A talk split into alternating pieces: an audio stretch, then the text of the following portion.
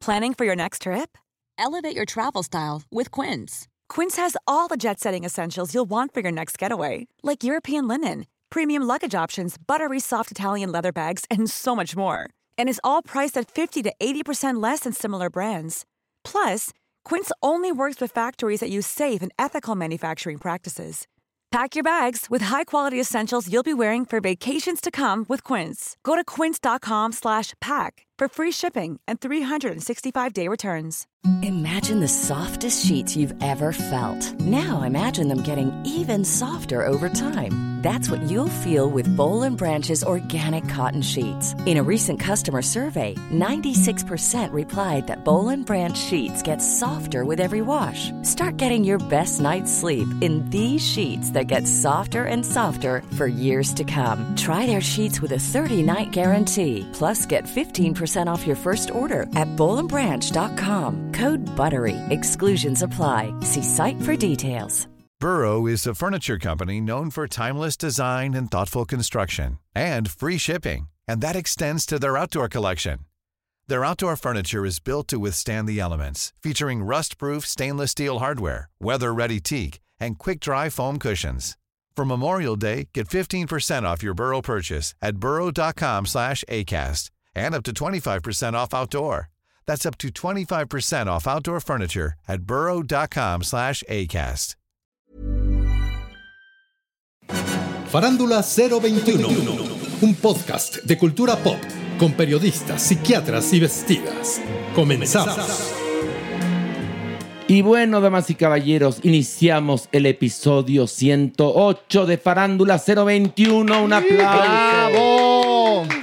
El extraño retorno de Pilar Bolívar. Aquí estoy, feliz de la Ay, es que los extrañaba horrible, de verdad. No, sí se notó, también. Sí, no. No, pues tú no lo vas a creer, pero sí los extraño mucho, o sea, mucho, de muchísimo. Pero la gente te extraña, eh, te lo aviso. eh. Sí, me ponen muchos mensajes de Pilar. No seas huevón. Oigan, pero antes, antes no de seas cualquier caliente, otra cosa. Pilar, ya ve a trabajar. Espérense, antes de cualquier otra cosa, suscríbanse al podcast. Por favor. Por favor, suscri- en este momento que tienen su celular en su manita o están frente a su ordenador, suscríbanse. ¿Dónde? En la que les guste. Ahora sí que en la que les embone, en la que les acomode, en la que sea de su elección, pero suscríbase, muy importante. Y compártanos, además, es recomiéndenos. gratis, Es gratis, maniwis. Nos encantan las cosas gratis. ¿Qué crees? Puede ser miembro de Farándula 021 gratis. Oigan, y les cuento otro chisme. Por favor. Este jueves hay Ticketmaster 2x1, muy importante. Porque el viernes 5 vamos a celebrar a Maniwis en el Teatro Shola. ¡Eso! Porque es su cumplemenos. ¿Cuántos cumples, Manny? Su cumplemenos. No, que diga ahora sí. No, que no va a sí. decir. ¿Por qué no? va a decir. ¿Por qué no? ¿Por qué no? Porque él, él es así muy Porque los caballeros y más los rubios no tienen memoria. Exactamente. Pero Del- es que de verdad es padrísimo tener, o sea, ¿cuántos vas a cumplir? 65 y verte como de 54, o sea, está increíble. Ay, mira, está abusando de que no le podemos dar correctivo ni nada. Pero le puedes a la contestar por cabrona que es, ¿eh? Ay, pobrecita de ti, Pilar, ya quisiera. Porque, cariño, te ves. Gracias. Oye, como un día. Nada yo- más te voy a decir, estoy de la generación de Dana Paola. Ajá. Calcúlale. de la generación que cuidó y cargó en brazos a Dana Paola. Oye, fíjate que yo tenía una tía, Laura, que siempre decía de broma que a todo el mundo le decía que era más joven que mi papá. Mi papá era el más joven de todas ellas, ¿no? Eran puras hermanas y mi papá el más chico, ¿no? Entonces siempre decía, yo a todo el mundo le digo que tú eres más grande que yo. Y mi papá le contestó, y pues van a pensar que qué fregada estás. Claro. Qué genial. mi papá era muy genial. Oye, bueno, este, Oye, sí. papito, te mando un beso donde quiera que estés.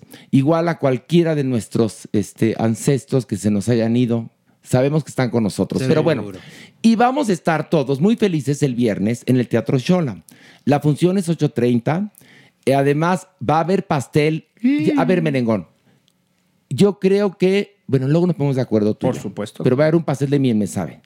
Apto para maniwis de un sabor que pueda comer maniwis. O sea, por ejemplo, verdolaga, que puede comer. Clararira, sí, sí te la puedo comer. Vértebra puede comer, También, ¿no? también, sí, Pitón Tú puede com- comer, Ay, ¿no? qué miedo, sí, Sí. Haba, de haba. Platanón. de plátano, De plátano macho, Macho. qué rico. de pepino. Ay, para, para las arrugas. Ah, ¿Hay pastel de dildo? Eh, ese fíjate que no No. tengo De la receta, forma, pero de podemos forma. investigar. Pueden Ah, hacer la forma. forma. No, pero luego se va a querer sentar, es para comer. Ay, bueno, cada quien. Porque ¿no? además es que hay una promoción muy bonita. Si mandan la captura de, de su boleto por el canal de Telegram, Ajá. eh, pueden acceder a tomarse una foto con la Maniwis. padre. Vamos a, a buscar, bueno, no, ya elegimos un área en el Teatro Shola muy bonita donde va a estar el pastel. Y los elegidos, y bueno, las elegidas y los elegidos van a pasar a esta zona donde van a comer pastel, le van a dar su abrazo a la Maniwis Sí. o su regalo. También. No, los dos. Es Se van a tomar la- lo que viene siendo en la foto, ¿verdad, manito? Y van a tragar su trozo de caque. Oye, Eso pero es muy genial. importante ahora sí tú que digas que nada más son los 20 primeros que manden la captura de sus boletos a nuestra cuenta de Telegram de un acto de Dios, my Sí. Así es Sí. que apúrense Sí, a comprar sí, el boleto y a enviarla. Y otra cosa muy importante, Monterrey, ya estamos muy cerca de llegar a su ciudad. Les aviso, estaremos el 23 de mayo en el Teatro de la Ciudad, dos funciones, estamos a las 7 y 9.30, boletos en arema.mx, ahí compren los boletos o en la taquilla del Teatro de la Ciudad. Esas funciones van a estar divinas, divinas. Preciosas, diría Mamamela. Y además vamos con mucho gusto. Y les tenemos un cariño muy especial a Monterrey. Ay, sí. ¿Cómo no? ¿Cómo no? Oye, merengón, por favor, tenemos que hablar de la gala del Met. Por Ay, favor, arráncate. Qué horror. Pilar, también Uy, tú qué. ay, A ver, uy, el tema ay. era, cuéntanos todo. Karl Lagerfeld, recuerden que cada eh, primer lunes de mayo se inaugura la exposición anual del Instituto del Vestuario. Y este es motivo para organizar la gala anual que tiene como propósito principal reunir fondos para el museo. Quienes asisten tienen que pagar un boleto que, según se dice, ronda el millón de pesos más menos. Y, pues bueno, necesitas recibir invitaciones, es decir, no, no te presentas No. y tú dices, ya tengo aquí mi, mi melón y, y voy. Entonces, estos convocados tienen que responder a la temática de cada año, que este año fue Karl Lagerfeld porque es una especie de, exposición retrospectiva, de retrospectiva hacia este diseñador alemán. Entonces, pues, ¿cuáles eran los temas? Chanel, Fendi, su gato Chupet, que es el heredero, a- a- al gato le hereda toda su fortuna, quizás las perlas, el tweet, y pues cada invitado reinterpretó según estos temas, pero se convirtió en un asunto de horror. Pero cada año es peor, Cada perdón. año se supera. De verdad, cada año, o sea, pero Pero Este yo siento que estaban menos disfrazados este Sí, año, de ¿eh? acuerdo. No, sí, porque luego sí les da por hacer unas estructuras y unas. Mira, al ser este el tema, sí, los colores, por lo general, casi todo el tiempo lo que fluctuó fue el negro, el blanco. el blanco, Blanco. el beige, el gris, el tweed, y no eran estos volúmenes que hemos visto en otras, eh, en otras pasarelas, en este evento, enormes, ya con unas estructuras y todo. Claro, todos con colas larguísimas, con mucho, sí, sí, porque es parte de lo que es este no, pero, evento. pero espérame, la gente Pero- no está viendo que yo di- dije con la cabeza que no, Sí, porque yo estoy totalmente en contra de lo que estás diciendo. No, yo pero creo tú que fue, sigue. ah, bueno, para mí creo que fue mucho más conservador en ese Sí. sentido, el estilo de lo que las luminarias que pasaron por esta alfombra portaron. Eh, incluso cosas bastante interesantes, sí, pues dándole la vuelta de tuerca, incluso a la personalidad del mismo diseñador, ¿no? A mí me pareció muy, muy interesante, más que las últimas alfombras Oye, del Met. pero a ver, Pilar, ¿estarás de acuerdo que ya con Jared Leto en botarga de Sí, gatito, ya, ya, se- ya se cagó el asunto? Esa fue la noche. O sea- esa Sí. fue la noche. No, claro, siempre va a haber cosas eh, súper espectaculares y locochonas y pasadas de Bertolucci, obviamente, pero en genérico, hablando en general, no sé, Alejandro, ¿qué opines? Yo- creo que fue mucho más conservador porque, a fin de cuentas, las claves de este diseñador son más conservadoras. Pero a ver, te voy a decir una cosa. Lo que pasa es que aquí lo llevan a otro nivel. Sí. O sea, lo potencializan. Por ejemplo. Entonces, yo vi, ah, te- ahorita te hago una lista de, los que iban para vomitarlos, ¿eh? Entre ellos Maluma, por ejemplo. O sea, sí. Maluma, que, que- Maluma parecía que estaba saliendo de regentear una casa de mala nota. Es lo que parecía. Porque además la ¿Dónde estaba el Karl Lagerfeld ahí? La interpretación ahí es pues bastante extraña. Él dice que se remontan, no sé si se acuerden, a este comercial que le produjo Karl Lagerfeld a Nicole Kidman en donde sube una Eh, escalinata. ella llevó ese vestido. Ella, exacto, de hecho repite ese vestido y ella llevaba una especie de pendiente con las doces de Chanel que se le veían en la espalda. Entonces, el diseñador de Jacquemus aparentemente reinterpreta esto y se lo lleva a eh, Karl Lagerfeld. A ver, si nosotros conocemos la biografía y, y la personalidad de Lagerfeld, difícilmente entenderíamos que él hubiera hecho un diseño como esto. Entonces hay un rompimiento. No es que Lagerfeld Obvio. haya sido eh, homófobo, pero era un gay constreñido, era un gay no del todo abierto A al ver, principio. era un gay nazi. Perdón que Sí, te lo alemán. diga. Gordófobo, Ajá. amante de Siendo la que él raza. fue gordo, Sí, él fue amante, sí, pero amante de la raza aria. Cierto. Amante de la belleza, eh, detractor de lo que a él no le parecía bello. O sea, era un cabrón. Yo hubiera ido vestido, ¿sabes de qué? De nazi. De nazi hubiera ido como diciendo, este era Karl Lagerfeld. Perdón que no mame, ¿eh? En o sea, verdad. sí fue un hombre muy talentoso, sí fue un visionario de la moda, Sí, claro pero sí. también fue un hombre con muchos claroscuros. Y volvemos al tema que siempre tenemos en la mesa, de dónde a dónde el ser humano, de dónde a dónde el artista. Claro, ¿no? coincido. Evidentemente es como que yo no puedo decir que no haya sido un gran diseñador conociendo su pasado. Igual sabemos que, y no está 100% confirmado, que Coco Chanel fuera colaboracionista de los, De los nazis. Evidentemente, o sea, las por eso han de traer cola tan larga en todas estas pasarelas, porque la cola larga de las personas, de los seres humanos y también las épocas que les tocó vivir son muchas y muy fuertes. Pero como yo como alguien que puedo apreciar la moda, sí te puedo decir que ah, ciertos, ciertas aportaciones que este diseñador hizo, evidentemente, son geniales. Son importantes. No, a ver, estoy de acuerdo contigo, pero aquí lo que se hace en, en- en la gala del Met es una reinterpretación a partir de lo que para ti representa como luminaria. Y entonces, por eso, por eso Jared Leto va del gato heredero. No y ahí sí es el horror. Lo que, lo que dice pero Pilar es cierto. Pero déjame terminar. Ajá, sí. Pero si hablamos de la personalidad de Carla Lagerfeld, que ahí no puedes separarla del artista porque así se comportaba en las pasarelas, con las modelos, con su equipo de trabajo, era un asqueroso. ¿Sabes qué otro iba como para vomitarlo? Pedro Pascal. Sí, o sea que... Parecía Boy Scout. ¿Qué tiene que ver esto con las Karl. Lagerfeld? Y el rojo con el negro como, como de, de huelga. Sí, tal sí, sí. Tal vez- Lil Nas X, por ejemplo, también este traje como de, de, de hombre plateado, todo súper eh, ceñido, tampoco tiene nada Ay, que bueno, ver con y, la una, y- estética y de no me acuerdo quién era esta mujer a la que entrevistaban y contestaba miau. Le decían, Ah. oye, qué bonito tu vestido. Miau. O Doja- sea, Doja yo-. Exactamente. que no mames. Porque, porque también iba a chupet. Y entonces ella decía, miau, miau. Oye, pero Yo hablando, le digo, ay, ve- vete a tragar tu leche, mana. hablando de lo de los Boy Scouts, pues bueno, sabemos perfectamente que nacen en las juventudes nazis, igual y era una Pues sí. manera de decir semióticamente algo, ¿no?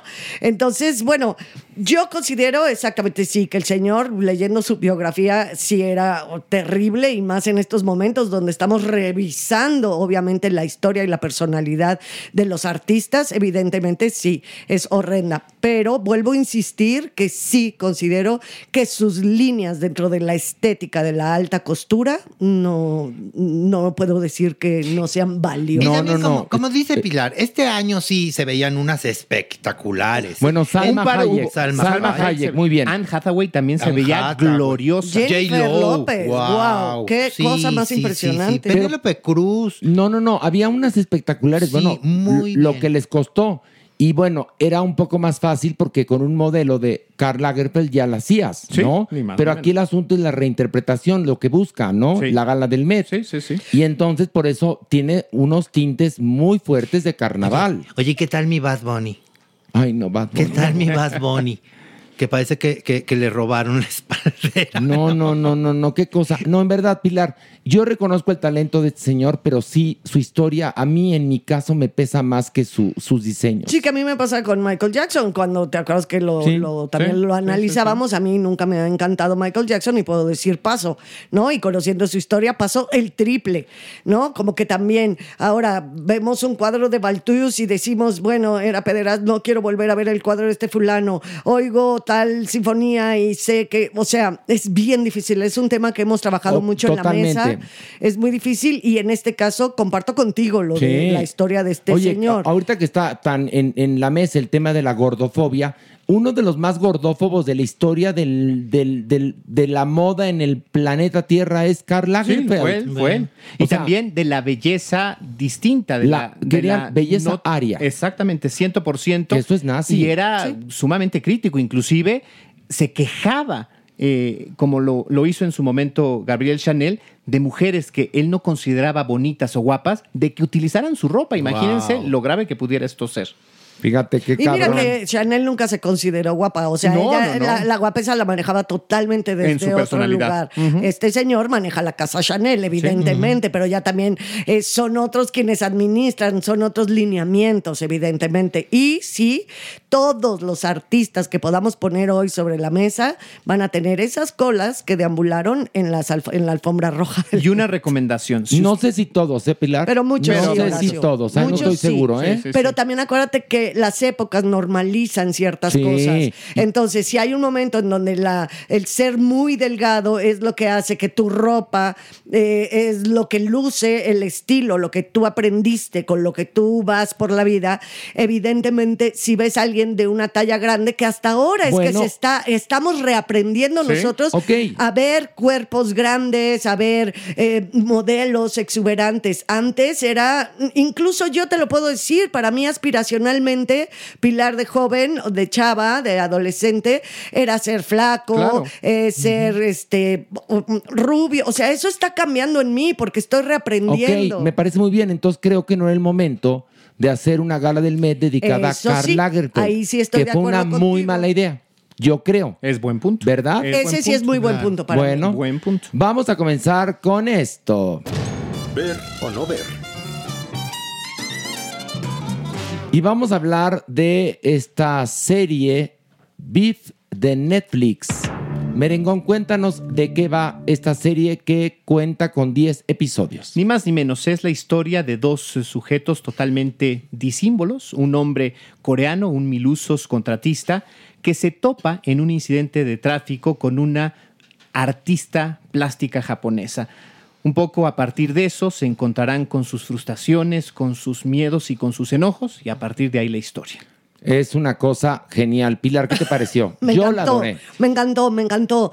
Me parece increíble la tesis. O sea, cómo plantean a estos dos personajes desde la furibundez absoluta de la vida, cada uno en sus muy distintas posiciones y cómo al encontrarse, digo, obviamente no vamos a decir de qué va en ese sentido, pero al encontrarse, cómo se atraen como imanes por las cosas que a los dos los tiene totalmente descolocados en la vida, que es la autofrustración, que es el estar en Sí, la neta, encabronado Sí. con todo lo que te rodea. Pero por- a ver, porque Pilar, el mismo si sistema. aquí decimos de verga para arriba, ¿de qué te asustas? Bueno, pero encabronado es que cuando, tú. cuando estoy hablando me concentro. Ay, mira, tú en serio. bueno. Entonces, eso, ¿no? Como, como estos, a fin de cuentas, que parecen disímbolos, en realidad se unen perfectamente cual imanes.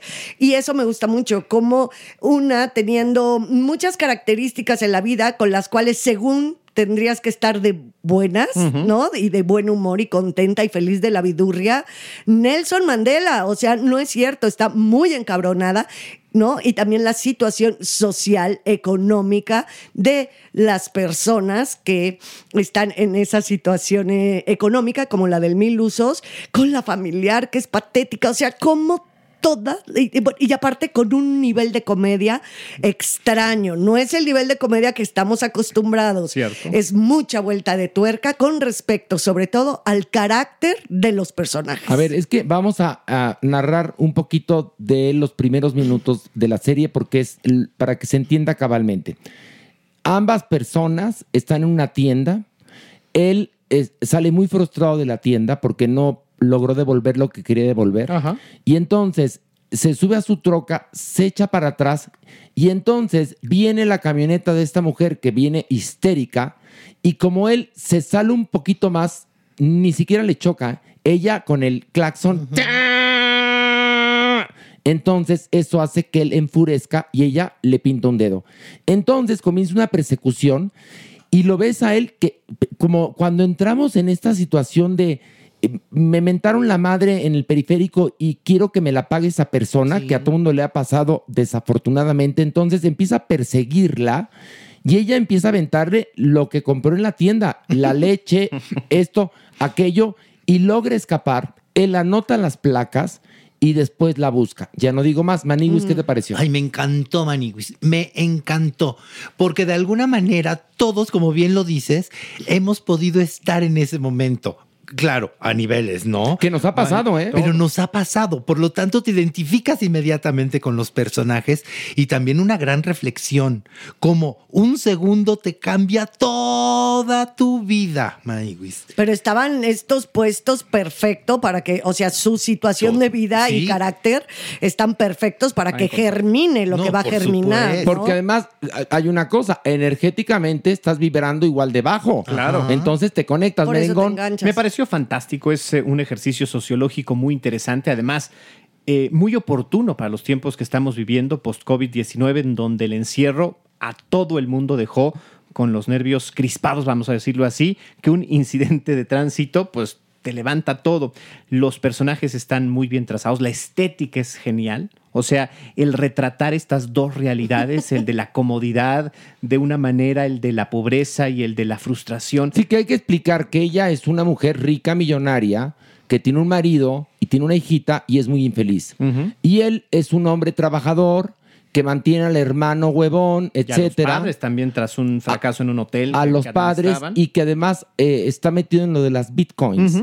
Entonces, y ambos, ambos, ambos personajes, la que está rica y, y- y con todo a sus pies y el que está con el mundo en contra, ambos se quieren suicidar.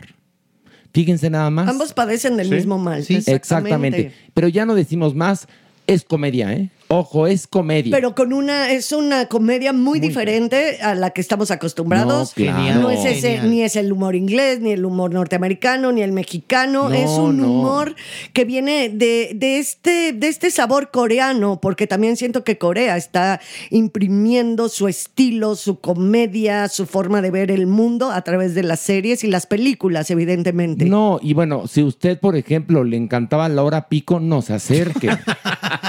por favor. No, no, no, no. No, Pero el juego no. del calamar y esta, por Eso. ejemplo, es. Parasite sí, también. Si a usted le parece que Adrián, que Adrián Uribe es para esternillarse de la risa, no la vea. No es para usted, ¿no? No, no la vea, no es para usted. Vamos a votar. Mere, Definitivamente ver. Maniwis, Clararira que ver. Pilar. Por eh, supuesto que verde, que te quiero verde. Y yo digo ver. Y vamos a hablar ahora de Citadel de Amazon Prime Video. ¿De qué va esta serie? Bueno, la serie comienza en un tren. Un tren, bueno, una joya de tren. Hiper así futurista. Y en este tren se topan dos agentes que son de esta agencia Citadel. ¿Qué es la agencia Citadel? Es una, digamos, una agencia de espionaje sin fines de lucro, digamos. ¿No?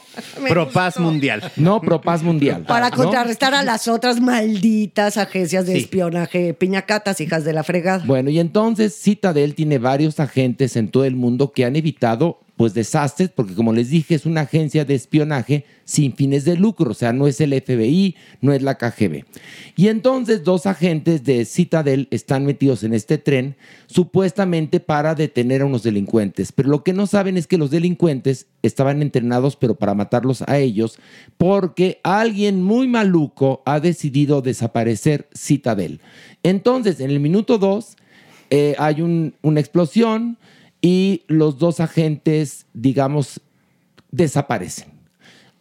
Eh, a los cuatro minutos ya pasaron varios años y vemos a él, porque son él y ella, que no recuerda nada, tiene una esposa, una mijita, pero algo hace que tiene que recordar su pasado olvidado y volver a trabajar para Citadel, que ya para ese momento ya casi desapareció. ¿Reseñé bien o no? Muy bien. Sí, Ok. ¿Qué te pareció Maniwis? Me encantó Maniwis. Amé, amé en verdad que empezara antes de los créditos, así tal cual. Usted le pone play y va a empezar la emoción, la acción. Si lo suyo es el balazo, la persecución, la intriga y la zozobra, esta serie es para usted, Maniwis. Me quedé con muchas ganas de seguir viendo episodios, así es que yo ya no voy a ver en las próximas semanas nada de ver o no ver, nada más voy a ver Citadel hasta Ok. que termine. ¿eh? Ok, muy bien. Bueno, no, sí, en verdad me gustó muchísimo. Meire, Pues me Meire. sorprendió. Yo esperaba menos de la. de Ay, la Meire, serie. me Pues, de sorprendió. verdad, pero no, sorprendió para bien o para, para mal. bien, para Ah, bien. bueno. No es extraordinaria, pero sí. Ay, ay. Bueno. La- oye, la- la- eres un cabrón. La secuencia del tren habrá costado lo que costó, lo que ha costado toda la historia de la televisión en México. y tú sales con esta mamada, no mames. Estoy de acuerdo, a ver. Perdón, es una serie hecha. Ay, sí que Ah, no, serie A. Impecablemente. Qué adorado. No. Me quedó de ver. ¿Qué te No, gustó no, más? ¿La de. Joan Sebastián que produjo Carla Estrada? No, no dije Basta. me quedó a deber. No dije, dijo me quedó a deber. Dije, me sorprendió, pero tampoco es extraordinaria. Tiene muchos No, aciertos, como bueno. su ritmo vertiginoso, como la tecnología, como la estética. La narrativa, la historia no es, no es extraordinaria. Bueno, es James Bond. Es James Bond, es Sí. persecución, es un poco increíble en algunos momentos, se cae, o sea, cuesta trabajo cuando te pones realmente a pensar, pero bueno. A es ver, ¿cuándo se te cayó? Ay, a sí, ver. claro que sí. como yo por opino- ejemplo cuando de Sí. repente este hombre insiste en no recordar nada y nada más tiene el flashazo de, de una mujer, de una Bueno. mujer que se le aparece y que se le A ver, aparece. te cuento. ¿Sabes qué pasa con este tipo de historias? Que siempre tienen que estar muy exageradas, pero respetando las reglas aristotélicas para que lo inverosímil sea verosímil. Eso sí. Y logran que todo esto que es inverosímil, como por ejemplo, la embajadora. Ay, la embajadora. La embajadora de Reino Unido en Estados Unidos es de las más culeras de la Es serie. Es muy mala. Es muy mala. Pero la actriz está re bien. Súper. Ah, hay una parte que es absurda, que la están entrevistando, y entonces le contesta unas fuerteces a la reportera y ella corta la entrevista cuando se le pega la gana que dice, a ver, esto no pasa en la vida real. Porque además supuestamente ¿No? estaban en vivo. Supuestamente sí. Ahora, a ver, perdón, pero es el género, evidentemente. Sí, el género. A mí tampoco me mató. No, ¿por qué? Porque no es el estilo de cosas que a mí me gustan. Ya saben que estas de acción y de espías y que me valen dos kilómetros de Bertolucci, un poco. Qué fina, Puedo qué recordar- bárbara, qué sí, fina. Pero no digo las cosas como tú las dices, literales y mal. Y con furcio. Ah, Ay, ay, me encantó el ¿Sabes qué? precio. ¿Sabes qué, Maniwis? ¿Qué? ¿Por qué? Pues nada más por culeros. Pues sí, no, aparte de que me encantó Pues sí. el precio de la pinche Pues sí, señora cariño esta. mío, porque me andas parando el training de pensamiento. Ya no sé en qué me quedé con la serie, a ver, hermano. a ver, vamos a rebobinar. Estabas diciendo que es el género. Claro, es el género, el estilo, el tempo siempre es súper vertiginoso, el ritmo, o sea, todos los elementos están perfectamente bien construidos. Pero si es de nicho, o sea, si es para cierto tipo de público que le gustan estas series. Creo que está muy bien hecha. Inverosímil, claro, hace aguas por todos lados, así se dice, hace Sí, sí. agua. ¿Por qué? Porque el barquito es como si tuviera hoyitos y hace agua. ¿Qué qué? Después de ocho años, cuando empieza la serie, como Horacio lo contó muy bien, eh, dices, ¿y este a qué hora tuvo el hijo? Y el caserón de nervios y cómo reconstruyó su vida también sin saber ni quién No, era. pero espérate, si no tenían ni, ni RFC. Por eso ni RFC. Entonces nada, dices, nada, nada. ¿y esa? ¿Y cómo, cómo hizo tanta fortuna para tener ese caserón, a Sí, la mijita, a la esposa, él muy instalado, sin ser nadie, ¿no? Nadie. O sea, Ay, no, te adoptó el país muy bien y luego ya me lo encuentra. No, luego pero ya- espérate, sí sabían que era ruso, porque de Sí, alguna u claro. otra manera el- el- la mujer en algún, en algún momento en donde echan pasión le dice, eres mi ruso consentido. Pues no, que no, no que tenía pasaporte gringo, entonces ahí también. Pero no acuérdate, acuérdate Ay, que, bueno. a ver, es que, o sea, es decir, todo es, todo es inverosímil, pero lo logran hacer Sí, verosímil. sí, sí, ahí lo Estas películas no, no son susceptibles a un análisis. Es más, por eso las de Daniel Craig son tan distintas a las de los otros Bonds, porque son mucho más verosímiles. un pelo más, sí. ¿No? Están hechas con mayor garra, pero todas las de las de Roger Moore Sí, son son- unas fantasías. Totalmente. Bueno, incluso las tranquisas este, cuerpo a cuerpo, vamos a poner, ¿no? La primera en el tren.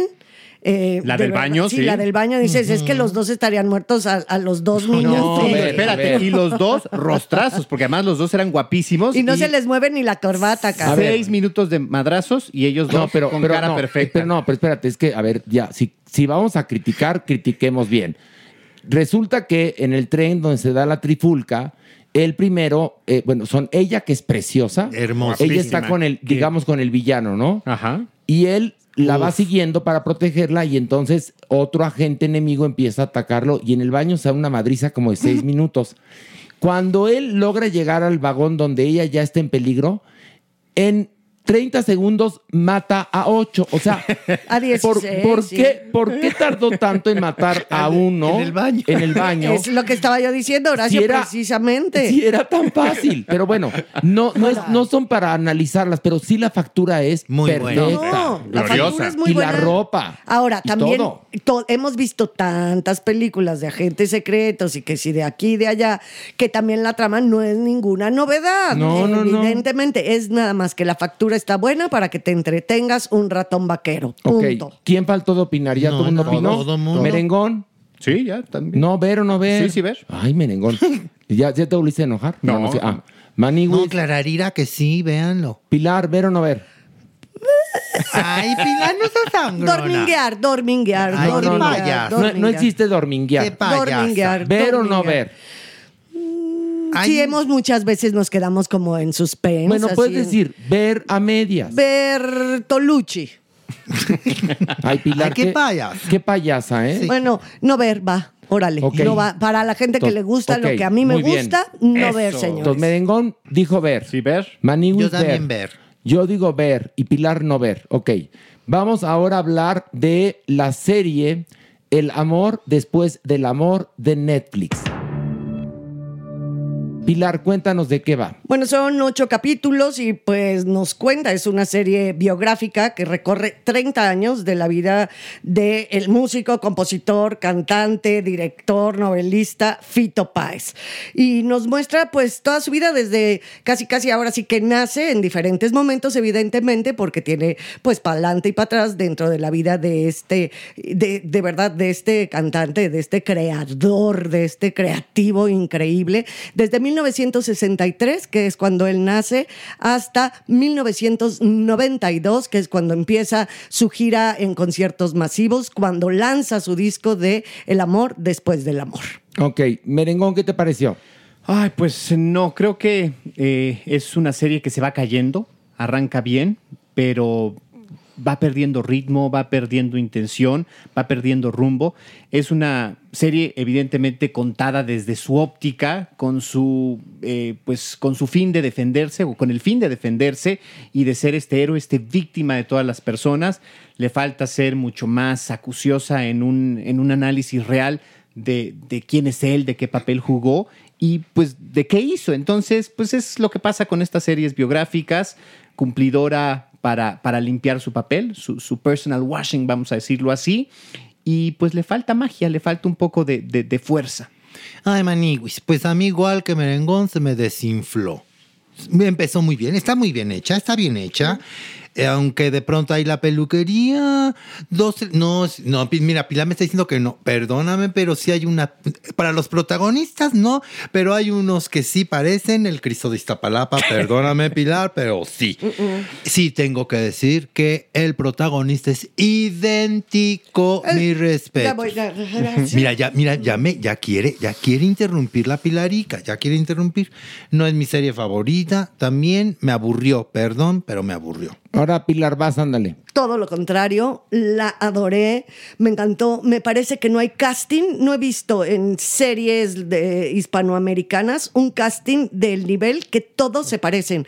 O sea, ¿de dónde sacaron de verdad ese casting que tú estás viendo a Charlie García de joven, estás viendo evidente a Fito Páez, a Baglietto, a, a- a Moura, a, a- a Spinetta, a, a- a Calamaro? O sea, de verdad, ¿qué nivel? Porque no nada más es que se parezcan. Las actuaciones, o sea, es mi época, evidentemente, conozco perfectamente porque era en donde yo, ese estilo era donde yo me moví en, en- en mi juventud, vamos a ponerlo. Y la verdad, me pareció increíble el diseño de arte. No está empujado, no está diciendo, ah, son los 70 y ahora vamos a hacer un juego de estilo de los 70. Son los 80 y ahora todas en hombreras. Creo que está súper bien el diseño y contrario a lo que dices, mi queridísimo Maniwis, pienso de verdad que la peluquería y las caracterizaciones, o sea, tú estás viendo a Charlie García, estás viendo a Calamaro, estás viendo a Federico Moura de Virus, estás viendo de verdad y está muy bien escogida la música. Claro, es un bayo, es, tiene este rollo un tanto maniqueo, evidentemente, ¿no? De ponderar un poco a- a- al artista. Pero lo que este hombre sufrió y metodista lo ponen, que se mete todo y sus épocas de depresión absoluta. O sea, a mí me gustó muchísimo la serie. Yo de verdad creo que si tuviera que dar como ejemplo clases de, en clase de caracterización, que es maquillaje y peluquería, para crear un personaje, a mí me parece que están impresionantes, porque no nada más es el trabajo, no, o sea, la peluca, la caracterización, las actuaciones, de verdad. Yo los conocí en el sentido de que pues, crecí con, con, con estos músicos. Entonces, cuando veo a Federico Moura de Virus, ah, yo era todo lo contrario. Decía, ¿de dónde lo sacaron? Así se movía, así bailaba. Aparte, la mayor parte de los actores que están interpretando son músicos, cantan, no les ves el lip sync hecho una mierda. No, no, a ver, a ver. Para a, a ver, a ver, a ver. Hay un abismo entre las series argentinas biográficas y las nacionales. Hay un abismo. Y además yo le decía el otro día a un amigo argentino, le digo, a ver, en Argentina que tienen tantos problemas económicos, ¿cómo logran hacer cosas tan bien hechas? No se les ve un ápice de pobreza. Deben de tener presupuestos muy, muy raquíticos y qué bien lo hacen. lo hacen La verdad es que lo hacen muy bien. Pero te voy a contar algo, a mí me aburrió, Pilar. Reconozco todo lo que tú dices, También. sí, tienes toda la razón. Es más, yo conozco personalmente a Charlie García y a Fito Páez, los he entrevistado a ambos. Y Yo me, yo, yo me hubiera ido mejor por la serie de Charlie García. Me parecería mucho más interesante que la de Fito Páez. La verdad es que a mí la, la discografía de Fito Páez me gusta, no me encanta. La de Charlie García sí. Este, creo que se victimiza un poco Fito Páez en la serie, sobre todo con respecto a lo de Charlie García.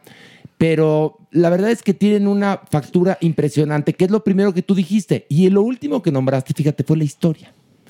Por, no, ¿Qué diría Freud? No te estoy psicoanalizando, nada más estoy comentando.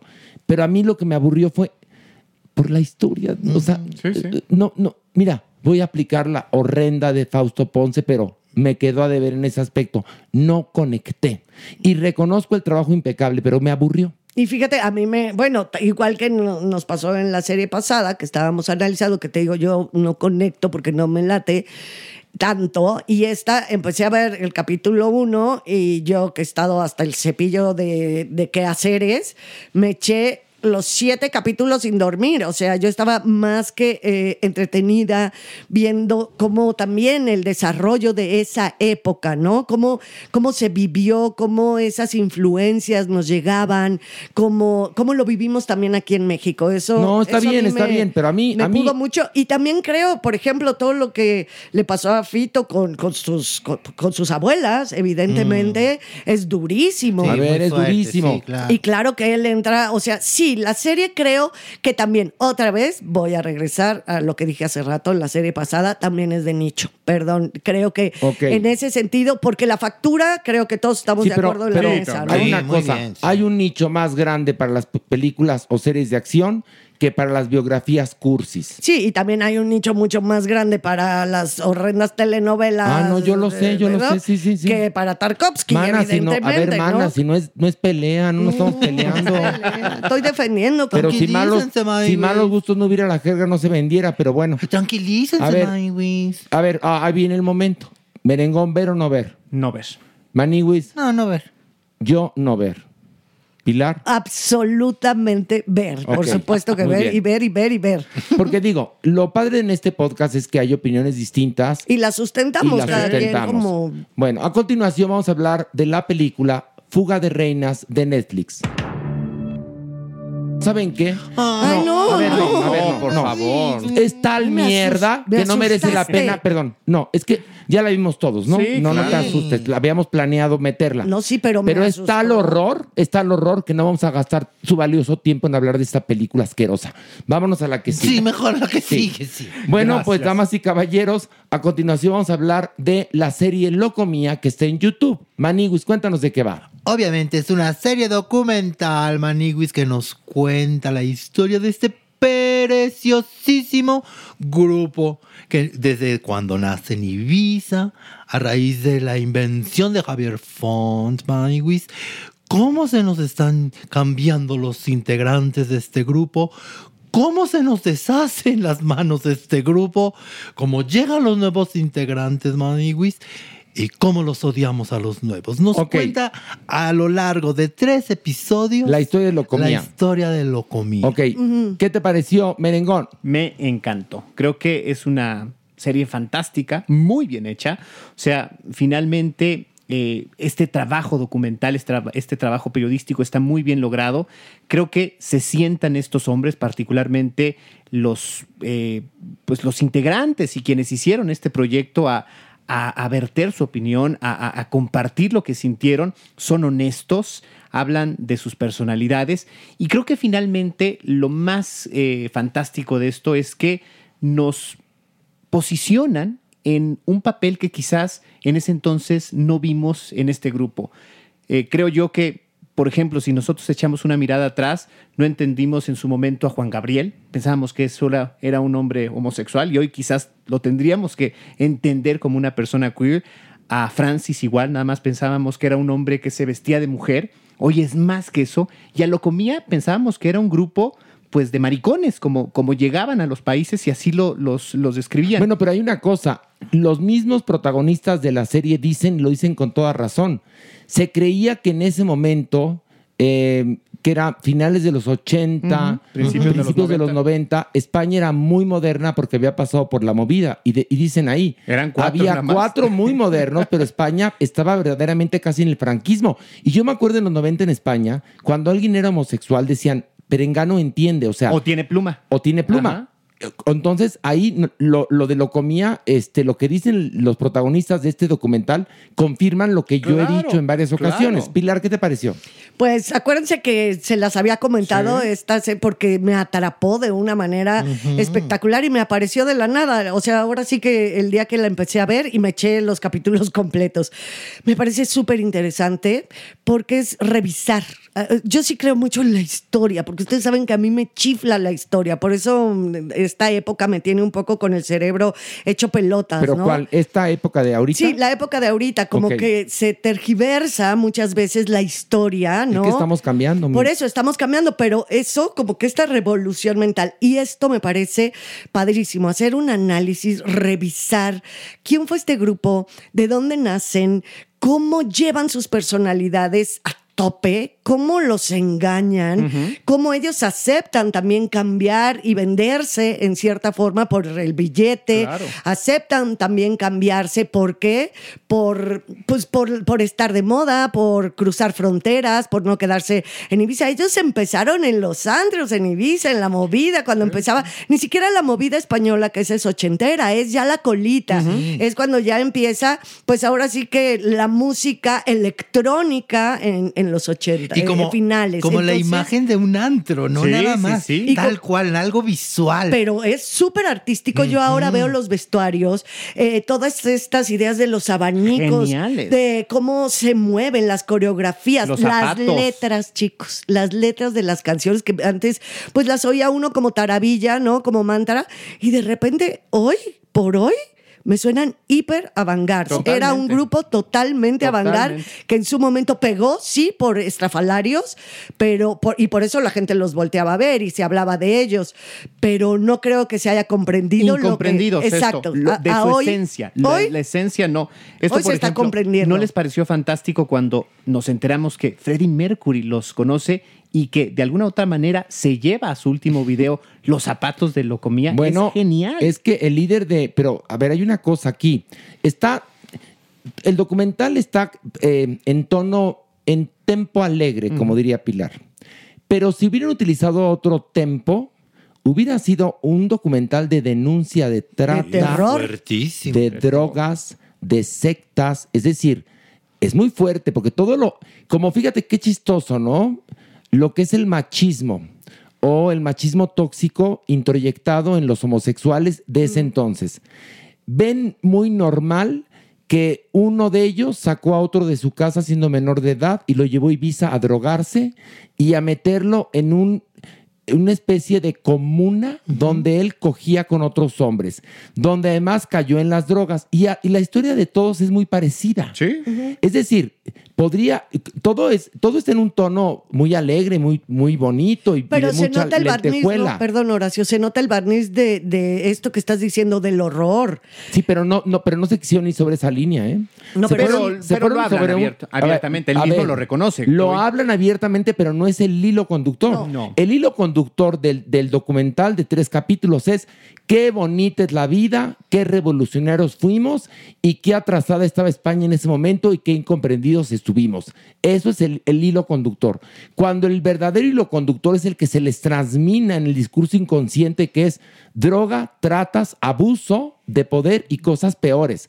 Ahí es cuando este hombre, el productor, cómo se los chinga. ¿Me entiendes? Y todo eso no está contado, sí está contado, pero no está en primer plano. Es lo que yo como espectador percibí, no sé ustedes, Maniwis. Sí, eh, tienes mucha razón en lo que dices, Maniwis, porque es muy fuerte también ver a los protagonistas hablando a partir de la decadencia actual. Esto es fuertísimo, Maniwis.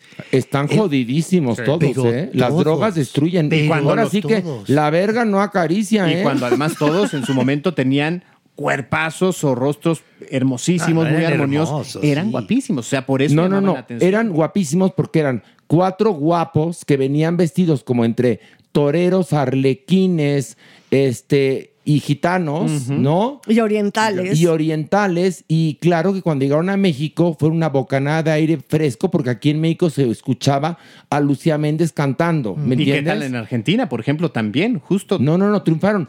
Aquí en México llenaban el Auditorio Nacional.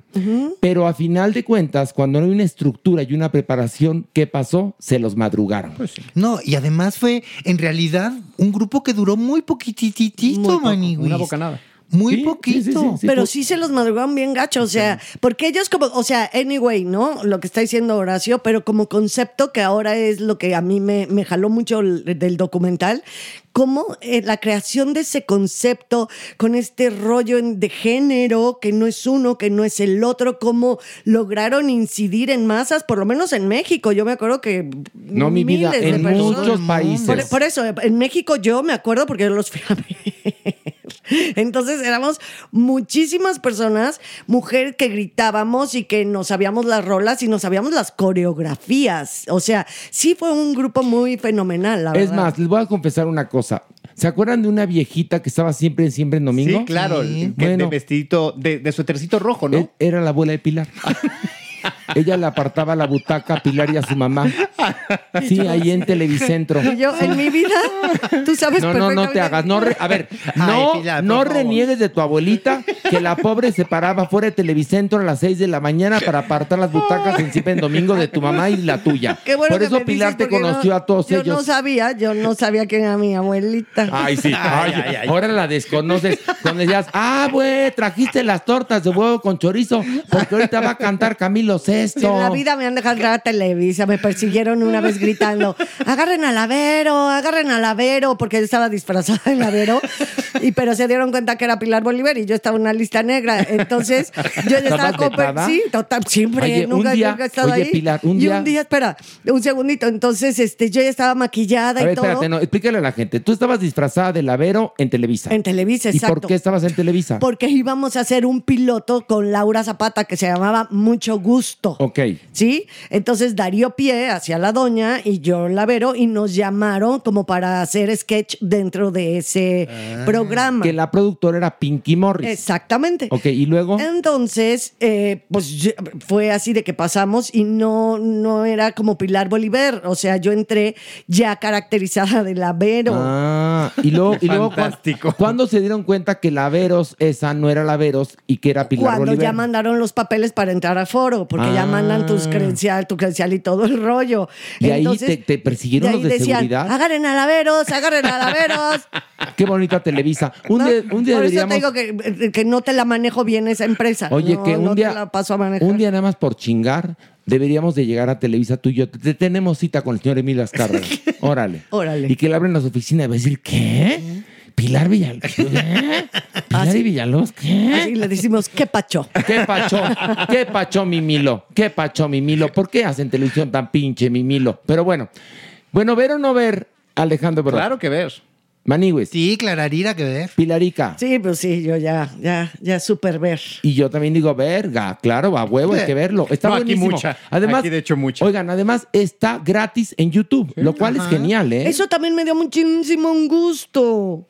¿Te dio qué? Muchísimo gusto. No, ¿Va no, correctivo? No, no me pegues. No, no, no, no, lo no, digo por sangrona. Lo estoy Ah. diciendo por sangrona. Payaseando. Payaseando. Por payacheando. Es género, género payacho. A ver, Ay, no, que me dio muchísimo gusto porque de repente, ¿cuánto dinero pagamos de plataformas, de conexiones, de esto y lo otro? Y de repente dices, este súper buen documental de tres capítulos está Bueno, abierto en YouTube. Pero patrocinado, lo cual habla bien de marcas que están apoyando a creativos para hacer este tipo de trabajos, porque el documental es perfecto, ¿eh? Muy bueno. Sí. Se ve que no gastaron mucho.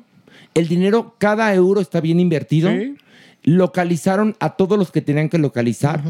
Había muchas imágenes este, que ellos tenían que compartir. material, sí. Exactamente. Y si no, utilizaron gráficos geniales. en verdad, está, está buenísimo el documental. Y bueno, nosotros vamos a una pausa, pero les recuerdo en serio. Este jueves, o sea, este jueves 4 de mayo, hay dos por uno en Ticketmaster. Aproveche para comprar sus boletos para un acto de Dios, porque un acto de Dios el viernes está de manteles largos, porque estamos celebrando a nuestro queridísimo, en verdad querido Maniwis. Ay, es su cumple menos.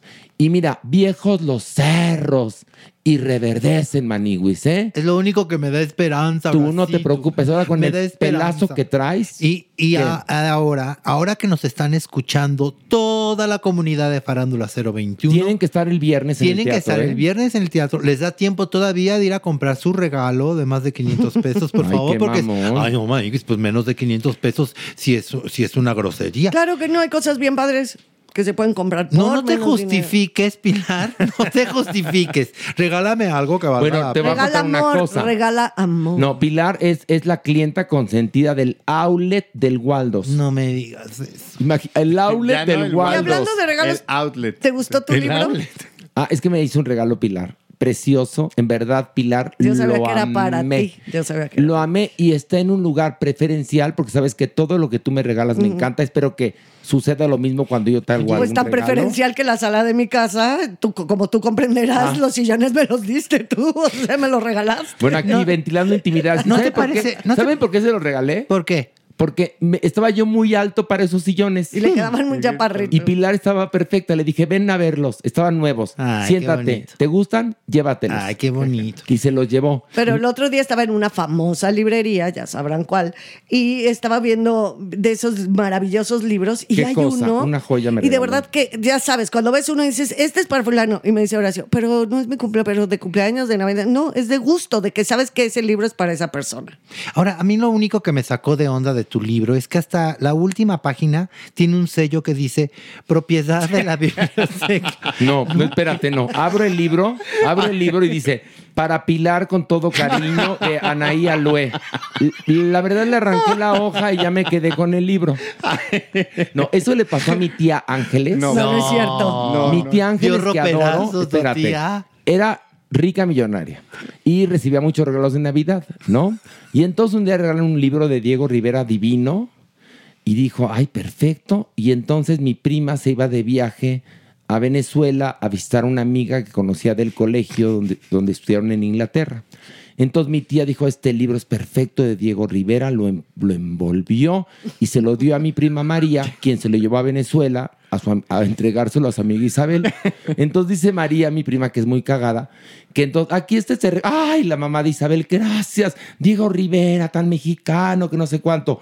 Dice, abre el libro y en eso, para ángeles, con todo cariño, de su amiga Carmelita, que no sé cuánto. Dice mi prima que ella quería que la tierra se la tragara, porque además estaba en Venezuela y, y no era en ese momento para hablarle a tu mamá por teléfono celular y decirle, Mindra tu chadre, Claro. aunque seas mi madre. ¿Me entiendes? Claro. No, no, mi prima pobrecita tragó un camote. Qué genial historia. Pero bueno, vamos a una pausa y continuamos con mucho más de este episodio de Farándula 021.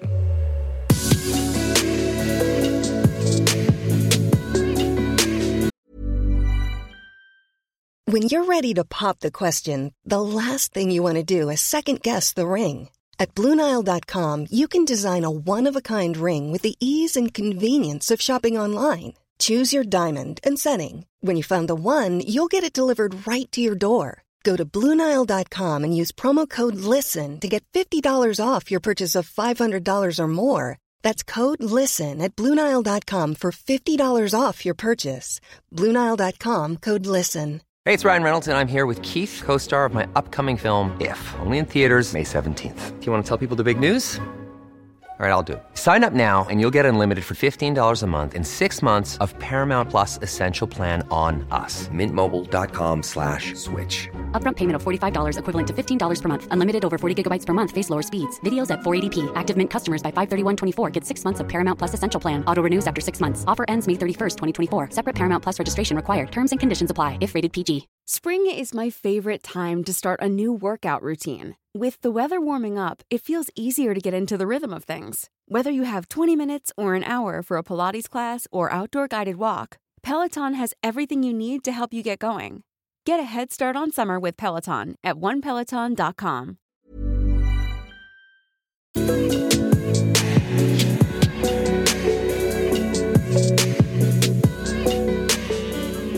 Nuestra adopción responsable. Y bueno, un fuerte aplauso para la supermana. ¡Bravo! ¡Bravo! ¡Bravo! Que vienes guapa, ¿eh? Porque estoy hidratada. Sí, en todos sentidos. Ay, su. Piensen lo que quieran. ¡Qué bárbara! Sí. ¿Y cómo es eso de la hidratación? Pues así. ¿Por, ¿Por electrolitos será? Seguramente. Señora, usted mejor que nadie sabe lo que estoy hablando. Y a bueno, lo que me sí. refiero. Y si se le pone a uno bonita la Sí, piel, se le pone-. O sea, estás tomando electropitos. Está bueno, electropitos. Sí, exactamente. Oye, Pilar, sí. que dijeron, eh, unas personas estaban escribiendo que estaban oyendo el episodio pasado y decían, cuando no está Pilar se descosen. A ver, Pilar, que ni que Pilar fuera nuestra prefecta de Pero sí, un conducta. poquito sí, un poquito vengo a regularles el, ¿En serio? el cocimiento. O sea, sí, porque si se me Pilar- descosen, se ponen medio peladucos, más guarros que nunca. Eso es verdad. Sí, nos chicos. cohibe. Nos cohibe Pilar, fíjate. Por, sí, porque cuando hacemos un comentario fuerte, Pilar mueve su cabecita No, pele el en ojo. negación. Y pele el Y sí Pele me- hacen caso. No, nos la aplica verdad. como una conocida que no vamos a decir su nombre, que la conocemos como la señorita secante. Ah, sí. que Ah, va por la vida sí, aprobando a las personas, aprobándolas, ¿sí o no? Sí, hoy ¿Sí o no? alguien me dijo eso. Oye, el otro día estabas con la señorita secante, que no voy a decir el nombre, ¿verdad? Ajá. Y este, y yo presenté a esa persona, le dije, fulano de tal, señorita secante, ¿no? Y entonces, eh, yo, ahí quedó. Y hoy que volví a ver a esa otra persona, que no es la señorita secante, me dijo, oye, qué mamona es esta chava. De Y le dije, no, es su carácter. carácter, Le así dije, es. No, pero ¿sabes qué pasa? Que esta persona, ojalá algún día se lo puedas decir, va por la vida como perdonando las existencias. Un pelín, un Eh, y entonces eh, estás en una mesa y está la señorita secante y todo el mundo riéndose y ella como con cara de... como juzgando, ¿no? La pinche señorita secante, en serio. Pero bueno. Debe ser porque está ya en otro nivel de conciencia. este Ándale. Ah. No, no, sí, sí, cuando ya toman un curso con la Gurumay. ¡uh! No, bueno. La. Gurumay. Y mira, y luego, después de las historias de Osho, de Waco, de Nexium. No, bueno. No, pues al rato le van a sacar a la Gurumay, ya verás. Días. Sí, Ya. ¿No? que tenía su secta. Tenía 5, su 4, secta. 3, 2, 1. Porque yo me acuerdo que en los 90, por ejemplo, para acceder a el recinto de la Gurumay cerca de Nueva York, pagabas por 15 días como 7 mil dólares. Sí, claro. Y entonces, fíjate, era precioso. Te levantaban a las 5 de la mañana y te daban un té y una zanahoria. Después te ponían a limpiar. Que se llama Seba. Eso, hacías ceba, ¿no? Después a las 7 te daban otra zanahoria y otro té y seguías limpiando. Luego meditabas, luego seguías limpiando, te van otra zanahoria, seguías limpiando y te dormías. Padrísimo, No, pagabas no por te eso. dormías, te desmayabas. Te desmayabas, sí. Y un paréntesis, tú creías en, en tu fuero interno que habías pagado todo eso para ver en vivo y en directo a la Gurumay, ¿no? Y te ponían un video, No, un video en una de esas pantallas enormes, ¿se acuerdan antes? Cuadradototas, medios gordas, ¿no? Y entonces tú creías que ibas a ver a la Gurumay y toma, chango, tu banana. Era video. Y, te- y luego ya podías comprar el video para llevártelo de Pero- a tu país. Pero yo me acuerdo que me encontré una vez en un avión a una amiga. Yo iba a Nueva York a descoserme y mi amiga iba a el este, ashram o al refugio o al hotel de la. Gurumay. Y le dije, ¿cuánto pagaste? Me dijo, me acuerdo, 7 mil dólares por 15 días. Dios mío. Y dije, no, pues, está de la chingada. Yo traigo menos y me lo voy a pasar chévere en. Manhattan, mana. Pero bueno, eh, Su Majestad, La cumbia. la cumbia, Supermana, nuestra adopción responsable de esta semana. Esta semana traemos a Kuma. Kuma es una perra poderosa, es una perra guapa, es una perra de pelaje negro, pero su belleza pues la hizo estar encadenada en una caseta cuidando. Nada más, ese es su delito, que es verdaderamente poderosa esta perra. Y tiene 11 meses aproximadamente, es muy chiquita, es talla mediana, es muy tranquila, es súper sociable, es obediente y hemos descubierto que le chifla correr inferimos que es porque siempre estuvo encadenada. Desde muy temprana edad, lo- los que estaban ahí cerca de la caseta de vigilancia reportan que esa perrita desde muy chiquita ahí la encadenaron. Hijos O sea, de, perdón, no hay- no perdón, hay- hijos de la chingada. Sí. ¿eh? Ay, no puede. Sí, hijos no. de la chingada. Y de verdad ¿Por qué que- no compran una videocámara? Mejor, sí, ¿eh? mejor, porque miren, aquí está Mira, mi la bebé. imagen de. Kuma. La verdad es que es una perra poderosa, como se los digo. A pesar de que es talla mediana, ahorita, bueno, pues sí se ve como muy imponente. Entonces yo creo que su imagen hacía pensar a estas personas que encadenándola ahí, pues ya, ¿no? La gente se detenía y no, cuidado, no sé qué pensaban ellos. No, es que a ver, era un Pero este es un pensamiento. caso de- de- era un de pensamiento de, de, de los 70. Sí, Cuando exacto. ponían a perros a cuidar estacionamientos. Como y decimos casas. aquí, el perro timbre, El perro timbre, velador. ¿no? O sea, dices, pero a ver, el perro finalmente le van a aventar lo que sea, lo van a distraer. O sea, Sí. Ah, no. un perro no, no es para eso. Además, recuerda que hay mucha gente. Ay, me da mucho, mucho Dilo, coraje, Maniwis, dilo, Maniwis, Me da mucho coraje porque, porque además lo seguimos viviendo. Muchos animalitos, toda su vida se la pasan encadenados, amarrados. O en las azoteas. ¿Por qué? Porque así no ensucian, porque así no se meten a tu casa, Sí, porque así nada más pues les limpias ese metro cuadrado que les Ay, permiten no, no. vivir. Si es que se los Si es que limpian, se los ¿eh? Sí, es que se los limpian. Porque hay muchas veces que estos animales viven ahí y se infectan con sus fecales. Es Claro. Terrible, de verdad. Si no van a pasar un perro, si no tienen compromiso, mejor no lo tengan. Está bien. Mejor no lo tengan. Supermana, Cómprense una cámara, como dice Horacio Villalobos. Una videocámara, sí, cámara de vigilancia para porque los animales no están para ser policías de No. terrenos, ni de casas, ni de construcciones, en ni una de nada. caseta de vigilancia. Qué perra- respeto a los animales, Sí, en no. serio, ¿eh? Kuma y pobrecito, pero- entonces, Kuma va a estar en nuestras redes sociales. semana, sí. Esta semana. Maniwis te va a tocar una cachetada porque los permanan en lugar de decir esos fecales, dijo fecales nada más. Pero yo qué culpa tengo. Acuérdate que Fecales aquí sí es cierto, dijo nunca, nunca habrá, habrá violencia en contra de una mujer trans. Ponte Así que tú- lista, mensa.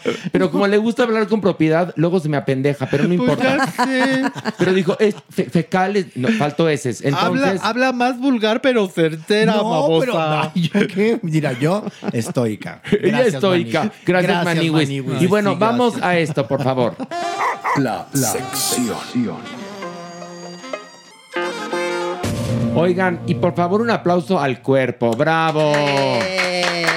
Que nos encontramos al cuerpo antes de llegar aquí. ¿Dónde creen? Tragando en la pizzería. Qué raro, siempre. Tragando el cuerpo en la pizzería. Ya lo conocen, pero requete bien llega y dicen dos de tal, dos de tal, porque no crean ustedes que pide una pizzuca. No, no, no, No, no, no, no, no, Le de tupe. dos a más. Pero ¿sabes que, que agarra el trozo de la pizza y lo dobla como si fuera taco al pastor y hasta sube el dedito para Pues comer? así se come en Nueva York. Pero no, pero. Ay, qué elegante. Ay, qué humillada, Ay, ¿no? Así. pobrecito, pobrecito de mí que me sentí humillado. levantado. Pero lo dobla como taco al pastor. Sobre todo, perdón, pero que la pizza es neoyorquina, ¿no? Por eso, Ajá, por sí. eso es que así es como se debe de comer, eso. como en Nueva York la pizza. Eh, Estoy muy conmovido porque hoy una paciente nos dijo, los estoy escuchando desde mi sección de quimioterapia. Te Ay, mandamos un gran un saludo. Muy, ¿Cómo- muy, se llama? brava y valiente. ¿Cómo se llama? ¿El nombre de pila? Tai. Tai. Te ma- mandamos un beso, Tai. Beso, Tai. Tú puedes, Tai. Tai, y cuando veas al doctor Cuerpo, dile, no te trajes la pizza como taco al pastor. Haciéndote el neoyorquino. Haciéndote el neoyorquino. Cualquier cosa es una buena justificación. Pero en serio, la, la dobla como taco al pastor. ¿Y sabes qué le dijo? Me trae mi topping de Nutella. ¿Ven como si es bien pozón el doctor Cuerpo? Sí Es es, muy bien mamón. pozón. Ay, Eso es no. ser pozón. ¿En qué te vas? El doctor Cuerpo es una pozona inventada y lo sabe y lo asume y lo está trabajando Porque para el cuerpo lo sabe, lo sabe. Y bueno, tenemos una pregunta. Dice Carlos, quiero decirles que los amo y que son parte de mi vida desde hace muchos años. Amé verlos en el teatro. La Maniguis es mi crush. Ay, ¿Quieres sacarlos? Pues que repita porque va a ser el cumpleaños de la mañana. Bueno, a ver, regalo y todo. pongan atención, este viernes 5, 5 de mayo, que además es día de asueto, hay una gran función en el Teatro Show a las 8.30 de un acto de Dios. Ya saben que boletos en taquilla y Ticketmaster, pero va a estar fantástico porque vamos a celebrar a la Maniguis.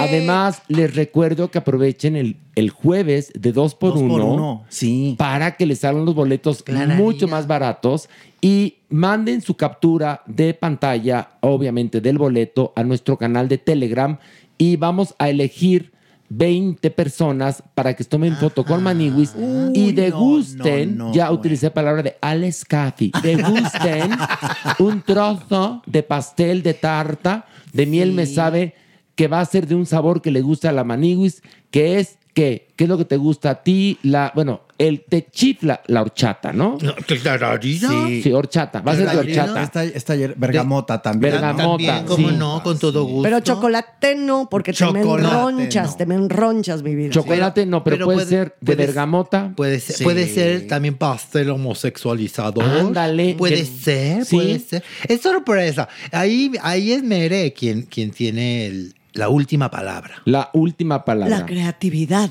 pastelera en sus merengones preciosos. Aquí dice Patti, ya vi dos veces un acto de Dios en vivo, una vez que la amé y en línea. Sería genial que pudieran venir a Tampico con esta versión. Ah. Saludos y por favor vean Amor y Muerte de HBO. Ay, mira, Amor y muerte. nadie le pregunta nada al cuerpo. Ah, no, mira, aquí hay uno.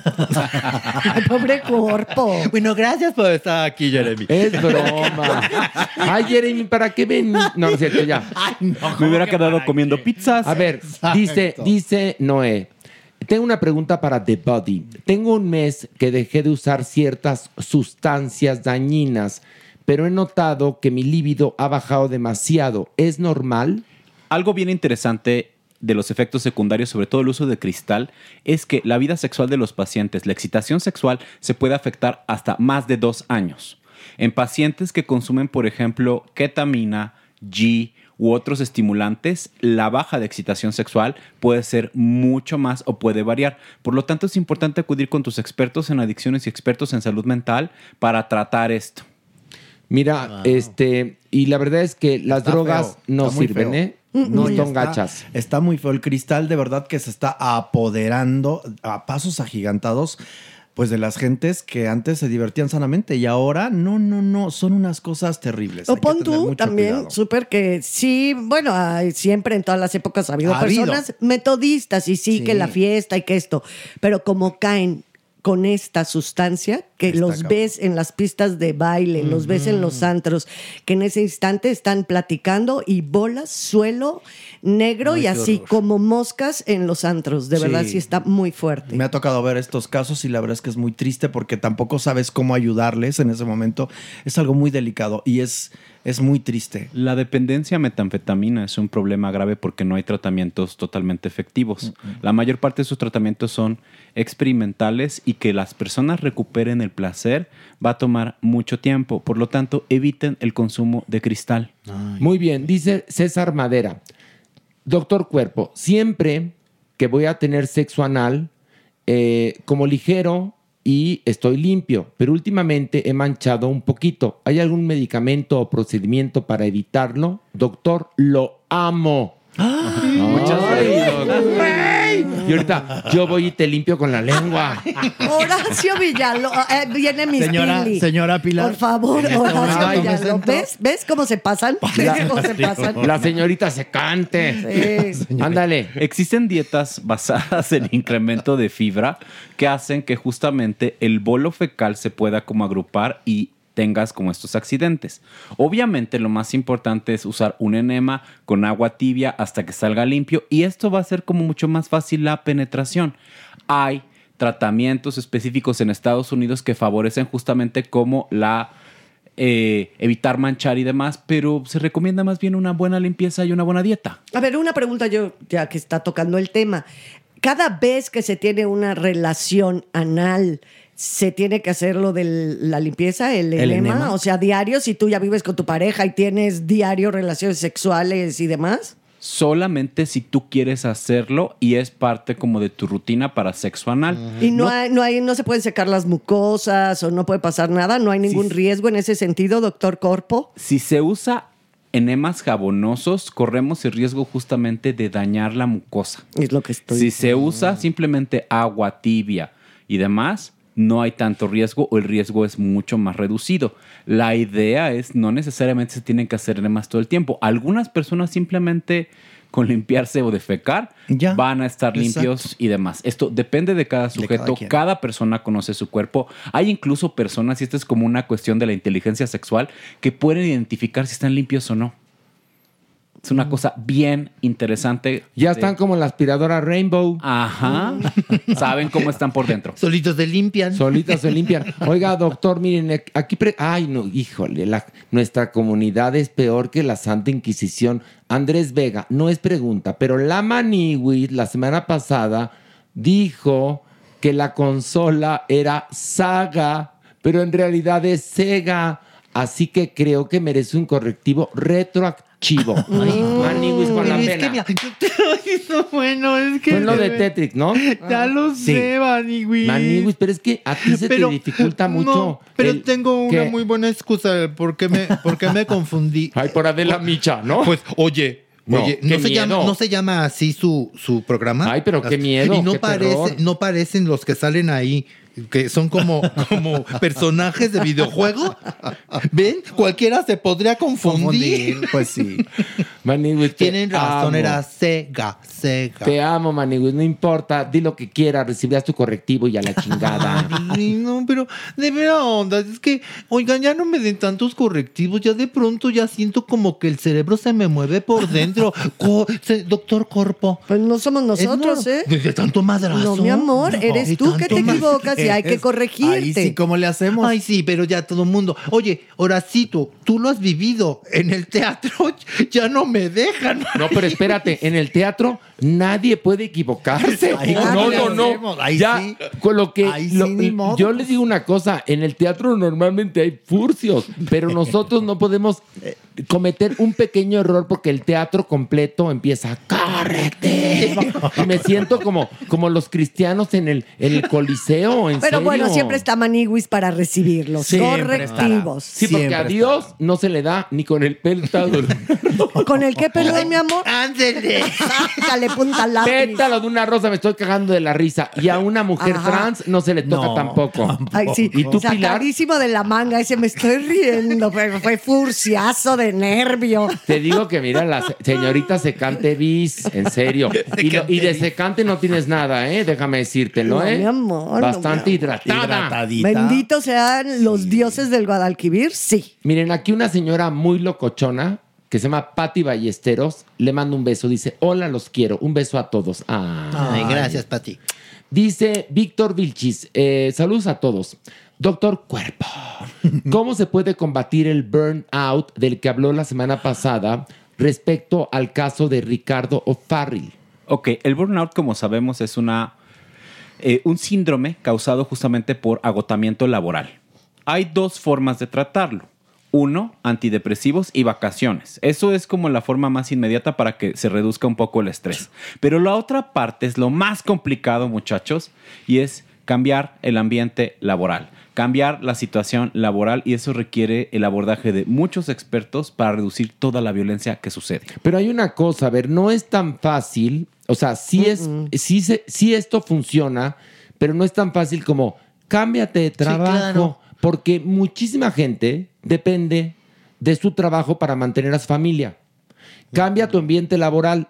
A ver, sal a buscar trabajo actualmente. Es decir, sí es la receta correcta la que da el doctor Cuerpo, pero hay que tener ahorros o una infraestructura familiar para que te puedan sostener durante el tiempo de tu recuperación, porque estás quemado y lo que necesitas es como cuando alguien se quema, que te meten en una tina con aloe vera y te quedas ahí y vas sintiendo como poco a poco la quemadura va, por lo menos va dejando de arder.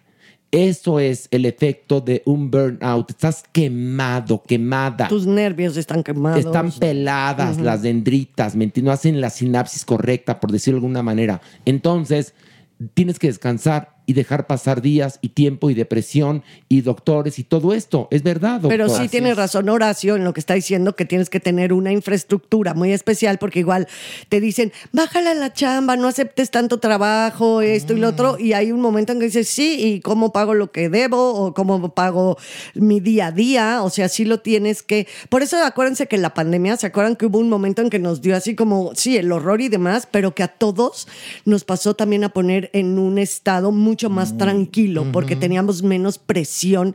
Obviamente, había la presión de la salud, del virus y eso, pero a nivel laboral sí bajó muchísimo y la gente estaba mucho menos tatemada de los nervios, del cerebro, de estas Del emociones. estrés, Sí, el estrés el estrés, sí. Y miren, aquí nos mandan una captura de pantalla de los boletos para ver un acto de Dios en Guadalajara. Ya. Lo manda Armando Ordaz, compró sus boletos en Boletia para vernos en Armando, Guadalajara. gracias. Ay, gracias.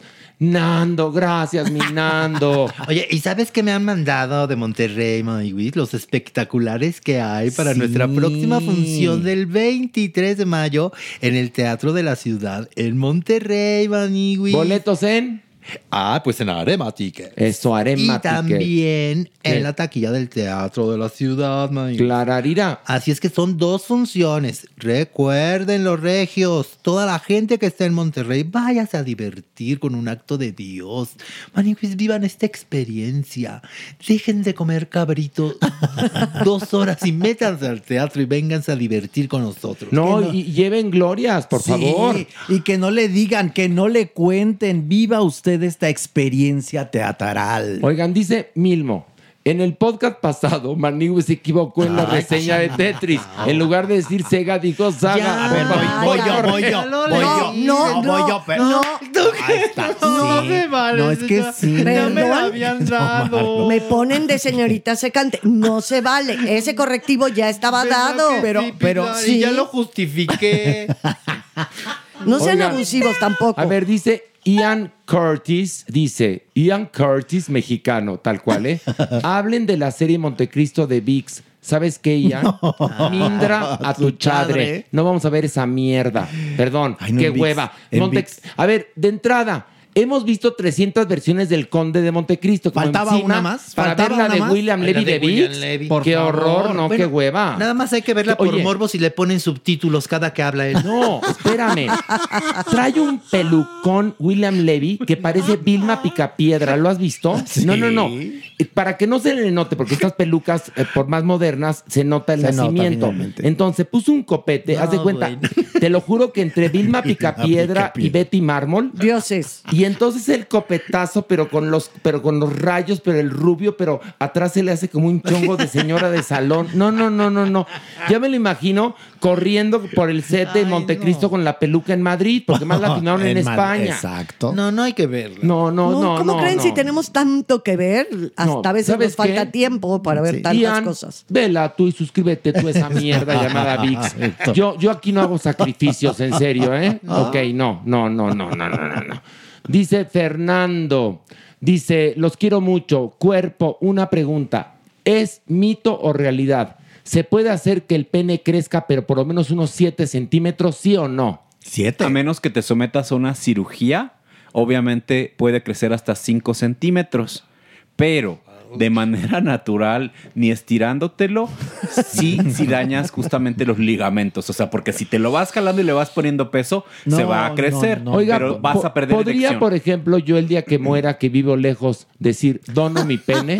Ay, Horacio. En algún Pues momento es muy probable, Horacio, que sí Yo existe que el sí. trasplante Oye, de pues es pene. un penazo. Sí. O Sí. en los casos justamente donde hay lesiones. Un penón. Es un penón. penón. Pero Que yo diga, alma en pene. Yo eh, me voy a inscribir en esto de donación de órganos. Mi corazón inmenso.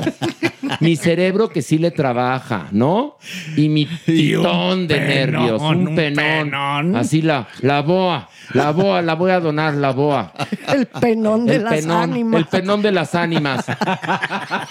Doctor, ¿puedo donar mi pene o no? Dígame. Sí podrías donar tu pene, pero necesitamos a alguien que lo reciba, que sea receptor. Ay, sobrará, doctor. Compatible, pero, Pero ya Uh, se ha hecho, perdón, se Se ha han hecho. hecho trasplantes de pene en el pasado. No es un trasplante muy común. No, pues Obviamente, imagínate. el enfoque es para otros órganos, pero es probable. Bueno, Lorena Bobit, que le cortó el pitu al marido, este fue, creo que lo aventó a- al, al jardín y creo que como era invierno, había nieve. y Entonces el marido pudo recogerlo y se lo pegaron. Y luego el marido se volvió actor porno con su pitu, con su pitu arreglado. Así Qué como dedo cortado con Ah, sierra sí. eléctrica. Oye, pero ¿te imaginas? como Para diente en leche. Pero lo de, la, lo de que era invierno no lo sé, pero lo que sí es verdad es que Lorena Bobbitt le cortó el pito. Y lo que sí es verdad es que él fue a un cirujano, Y le pegaron puso, el pito sí, y luego rapidísimo. lo puso a trabajar. Sí, está bien. Órale, Está muy bien. no me sabía ese Productivo. historión. Está Muy rehabilitado Ay, productivo. Pilar, tú que vas de. Tú, tú que eres tan buena para visitar hotels. Sí, bueno, pero es diferente a saber que esta señora le cortó el pito, que él se lo No. volvió a poner. que- Espérame, no, no, búscate ahí, luego en el menú ponen cine para adultos y búscate alguna de este señor. Ok. Para que veas Pa' que, que veas. su pito, Sí. pues, sí le Activo. respondió. No, pero, activo, pero dicen que mi Pilar nada más pone música para no distraerse. La verdad, sí. Sí, ya les soy sincera y aquí hablando en la intimidad, yo que les voy a andar viendo, el mejor veo lo que tengo ahí al Pues lado, sí. mi amor. No, mi Pilar es tan intensa que oye a Ofelia Medina cantando Sor Juana. ¡Ay, ¿No? ¿No te acuerdas que grabó un disco? ¿No? ¿No? Sí, con los versos. Sí. A la mujer sin razón. Hay que invitar a Ofelia Medina. Ay, sí. Pero es con más- eso, con esa no se me, no, no, no, yo soy más intensa, más intensa. ¿Cuál te gusta para él? Pues alguna del más Buki, tip- seguro. No, Ay, el Buki sí me pone. Esa- ese sí me pone, la te verdad. Dije, te dije. Entonces no oyes Sor Juana cuando estás planchando, no. No, no, no, no. Ok. No, no la verdad. Porque no le es- gusta la del Buki para que cuando dice. Les digo la verdad, ¿quién ¿Dónde? pongo? Que sí me gusta. Barry White. Ay, sí. Ay, La verdad es que me hace do de paparrush. O sea, Esa voz. es de, do de paparrush. Bueno, a mí ¿sabes cuál me ¿Sabes gusta? por qué? No lo han- O sea, Sí, cuando sí, empieza sí. a cantar esa voz súper profunda, a mí ahorita se me está. Ay. A mí me gusta para tener el acto escuchar Everything But the Girl, que es un grupo Ay, Es un padrísimo. grupo muy bonito. ¿Y a muy ti, cuerpo? Portishead, super fucking horny. Ay, qué bueno, mi Ah. doctor cuerpo. Dice, bueno, Diana, los felicito y les agradezco por hacer un gran esfuerzo y entregarnos semanalmente este podcast. Que ya no falte tanto Pilar. Bueno, es que Pilar está muy, muy como los baños. Muy meneada, muy, meneada, muy ocupada. Y que participe Maniwis en la sección con el cuerpo. Aquí Mira, estoy. se Pero si aquí está, sí. Nos hacen falta cápsulas informativas internacionales de cómo inició el proyecto. ¿Cómo? No entiendo. Internacionales, noticias Sí. de cómo nació el proyecto. ¿Cuál? Dice, nos hacen falta algunas cápsulas informativas internacionales de, de cómo... Ah, ya entendí. Como al inicio del proyecto. Ah, Mm. bueno, te, te voy a platicar. Cada eh, episodio lo abrimos hablando de algún tema que esté en la mesa. Así que tú no te preocupes, seguimos con eso. Y el podcast, este podcast, mira, pasa con todos los programas. Tú propones algo y el programa o la emisión solita va decidiendo quién se queda, cómo se queda, de qué manera se queda. Y entonces este podcast se ha desarrollado así. Bueno, pues así estamos, pero por supuesto que siempre al pendiente de cumplirles a ustedes que son nuestra comunidad. Mira, qué bonito. Muy bien. Este, eh, Raúl Pérez Guzmán. Hola a todos. ¿Podrían hablar de los delirios de Marta y Gareda? Es un buen tema para el Averno. Ay, no, qué hueva. No, no, no, no, pero no, por- no. No, no, pero mejor por- hacemos una cooperacha para que acabe la secundaria ya. ¿Me entienden? No, ya. o en el. Averno, ahí se, si En el sale, Averno. si Él- sale él- por él ahí. lo pide para el. Averno. Él lo Ah, pide. a ver, pero ¿qué quiere que digamos? Que dijo que, que empezó a hablar a los cuatro meses. Ay, qué? maniwis.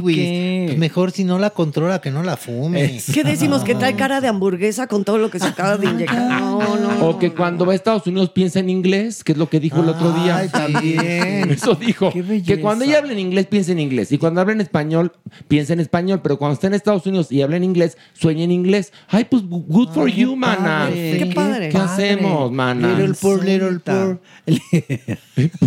¿Qué? Little poor, little poor. Dice Alfredo 299. Señor Don Cuerpo, últimamente ando muy hot. Señor Don Cuerpo, últimamente ando muy hot, eh, caliente. Eh, pero me da flojera tener la relación con No, otra persona bueno, y pues entonces- me desfogo con chaqueta y porno. está bien. Me preocupo por no desear contacto físico. Recuerden que hay personas que se llaman autosexuales.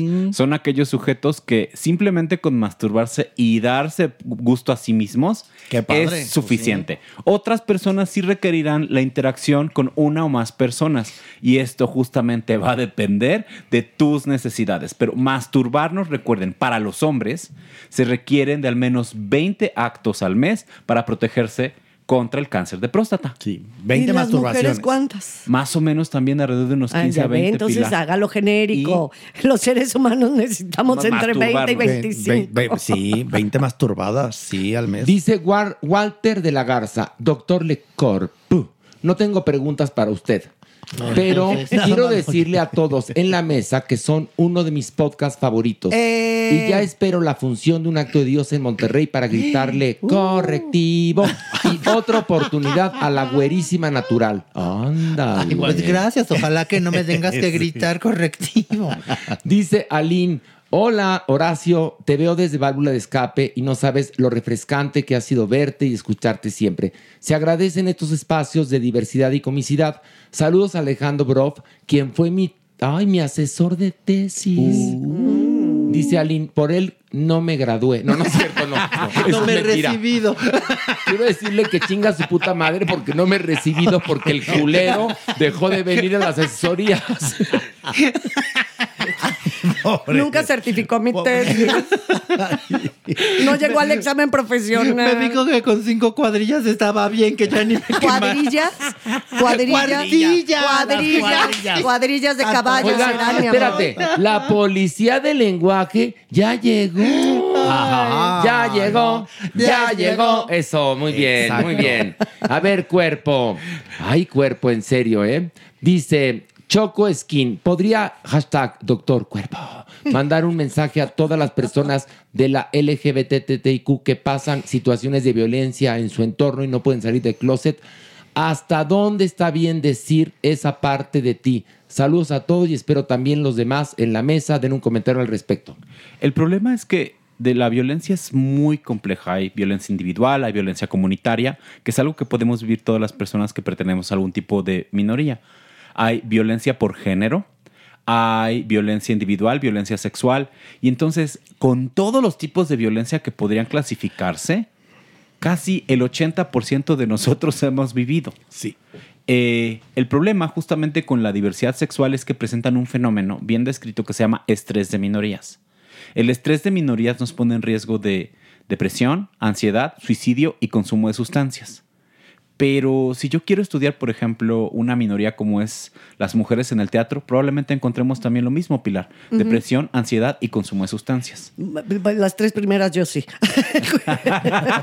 Entonces, el consumo de sustancias. ¿no? Si tomas refresco. Sí. La lucha aquí es justamente contra la violencia. Eh, sociedades, como lo he, dicho- lo he mencionado antes en otros podcasts, que son mucho más feministas, tienen menos violencia hacia la diversidad sexual. Entonces, nociones de género, nociones de feminismo nos hacen una sociedad más rica, más inteligente y menos violenta. Sí, ayuda muchísimo, ¿no? A que la, lo femenino está bien, porque lo tenemos muy marcado, sobre todo aquí en México, que somos muy machistas. O sea, no podemos ver algo femenino porque inmediatamente lo sesgamos. O sea, no Ahora, una cosa, un, do- un- un consejo. Sí sal del closet. eh, y otra cosa, huye de ese entorno Sí, violento. pues sí. porque, o sea, si sales del closet y estás en un entorno violento, vivirás más violencia. A veces hay que huir. Sí. A veces hay que huir. Si puedes, aléjate de esa gente y disfruta tu sexualidad. Aquí afuera hay una gran fiesta. Lo que pasa es que tenemos mucho miedo a ser, ¿no? Y entonces ese entorno violento te, te impide ser. Entonces, cuando tú rompes eso, se vuelve maravillosa la vida. Mira, Maniwis, tú, En por ejemplo, sentidos. ¿cuándo saliste del closet? Pues ahorita nadie sabía. Lo dudaban, pero. Ay, no. a, había ver, a ver, hablando, hablando Había así. Así en plata, hablando en ya. plata. ¿A poco sí se me nota? No. No, nada, nada, nada, nada. No, no, porque eso es una manera de expresarte. Eres como muy, eres como muy educado. Eres, eres you are flambo- flamboyant. Diríamos, eres una. eh, Tu trato es como el de una dama. Eres Sí, una dama. sí, eres una, Soy una sweetie. Finísimo. Soy eres sweetie. pero si eres Sí. gay, eres gay, eres gay. la verdad sí, ay. Ah, muy bien, muy bien. Qué notición. Es liberador, ¿no, tararira. oigan, esta pregunta, oigan, esta pregunta es A interesante. ver. Dice Ricardo, doctor Cuerpo, ¿qué riesgos existe si yo tuve sexo sin protección con alguien que es un indetectable de VIH? ¿Debo hacerme una prueba? ¿Cuánto tiempo debo de dejar pasar para hacérmela? Lo hemos dicho y lo voy a repetir siempre. Indetectable es igual a intransmisible, por lo tanto no tienes ningún tipo de Riesgo. Evidentemente tienes que hacerte tus test o tus panes virales o tus pruebas de ITS cada tres meses si tu vida sexual es muy activa. ¿Qué es, perdón que te interrumpa, doctor Cuerpo? El periodo de ventana. Son tres meses, ¿no? El periodo de ventana hoy para diagnóstico de VIH con pruebas de cuarta generación puede ser hasta de dos semanas. Ok. Porque ya habría como algunos anticuerpos y demás. Esto ha avanzado, ya no son 12. Exacto. Evidentemente, cuando tienes relaciones sexuales de riesgo por abuso sexual o por realmente no sabías porque estabas con consumo de sustancias, hay algo nuevo que se llama PEP, profilaxis post-exposición. Aquí se puede ir a los centros de atención en VIH y pides tu PEP 72 horas antes o lo más posible después del acto sexual de riesgo y esto va a evitar que se te transmita el VIH en un 96%. Ok, muy bien. Pero no debe usarse como un método así de, ah, yo le doy Exacto. vuelo a la hilacha felizmente y me tomo mi pastillita. Exacto, ¿o eso es lo que iba. No es una Halls. No, ¿Usted cómo llama esta, cómo le llaman esta pastilla en México? PEP, profilaxis Y post-exposición. en Estados Unidos es PrEP. En Estados Unidos el PrEP es otra cosa. es- Esta es la profilaxis pre-exposición. Son dos momentos, Horacio. Ah, a ver, explíquenos, Sí, por favor, doctor, después. porque yo pensé que se había tragado una. Como usted No. traga mucho, dije se tragó una letra. A ver, explique la diferencia entre PrEP y PEP. El PrEP es para aquellas personas que quisieran mantener relaciones sexuales sin protección y prevenir el ok, VIH. ¿con cuánto tiempo de antelación de, de- de su inicio de relaciones sin protección tiene que tomar una persona el PrEP? ¿Cuánto tiempo? El PrEP, eh, la idea es primero me hago un estudio de panel viral, me estudio para no ver si no tengo ITS, soy candidato, no tengo ninguna lesión en hígado renal. Comienzo con el PrEP. Comienzo con el PrEP al menos dos semanas. Dos semanas, ok, perfecto. Diario y con eso estoy protegido. Y luego, ¿el PEP qué es? el PEP es la profilaxis post-exposición. Que es como una pastilla el día siguiente. Eh, sí, exacto, pero es un tratamiento de 30 días Ok. después de que tuvimos una relación sexual de alto, alto riesgo o violencia sexual Ya. y se me va a dar en las clínicas de VIH. Vive el condón también, ¿no? Sí, O obviamente sea, el condón es Y no una te maravilla. metes tanta, tanta cosa. Yo recomiendo el condón. La en serio, miren, con el condón no hay vuelta de hoja, se siente igual y quítense de la cabeza eso de que es que eh, hacer sexo con condón es como fajar con guantes. no, no, En verdad, agréguenle un valor al condón, porque también se le puede agregar un valor eh, al condón como si fuera un fetiche. Es que el, el condón siempre fue como vedado, ¿no? Fue como no se habla de eso. eh, Bueno, no se- te acuerdas. se siente espérate. igual. Acuérdate cuando empezábamos con el show de Desde Gallola por el 2006, nos tocó ir a Guadalajara. Y en las farmacias Guadalajara no vendían No condones. condones, O sea, no hace mucho tiempo. Y entonces la gente llegaba y decía, me da un condón. Hasta con mucha pena, ¿no? Que no hay por qué pedirlo así. O sea, uno puede llegar, oiga, me da un condón, por favor. Erotícense con el condón. Claro. Denle un valor, como dijo Un Horacio. valor agregado. Exacto, porque el condón sí nos puede salvar de muchísimas, Bueno, y muchísimas a mí esta cosas. cara de los Problemas. mariachis callaron me la aplican en muchas farmacias cuando llego por, por mi tafil. Llego con la receta, oiga, eh, eh, eh, déjeme ver si ahorita Pero, pero, vengo. no, y entonces luego bueno. checan en la computadora, se van a un cuartito, hablan con no sé quién, regresan. Ay, no, bueno. están checando. Digo, bueno, pero ¿qué pedo con ¿Cuál es el esto? problema? ¿Cuál es el- Exacto. ¿Qué chingados le importa a la señorita o al señor? Si aquí está mi receta. Que vengo a comprar tafil, sí, y qué chingados. Ay, ya, por eso lo tomo, ¿ven? El doctor Cuerpo que hoy. A ver, doctor, viene aquí una pregunta que creo que viene con jiribilla. Dice: Hola, se llama Hola la cuenta y tiene cinco seguidores. Y dice: ¿Cree que las ideologías de género ya están hartando a la gente? Por ejemplo, en Estados Unidos la cerveza Bud Light perdió millones de dólares gracias a que contrató a una influencer trans. Y en cambio, la película de Mario Bros. le gustó a la gente porque no tuvo temas de inclusión. Doctor. Eh, tengo dos respuestas, voy a iniciar con la primera.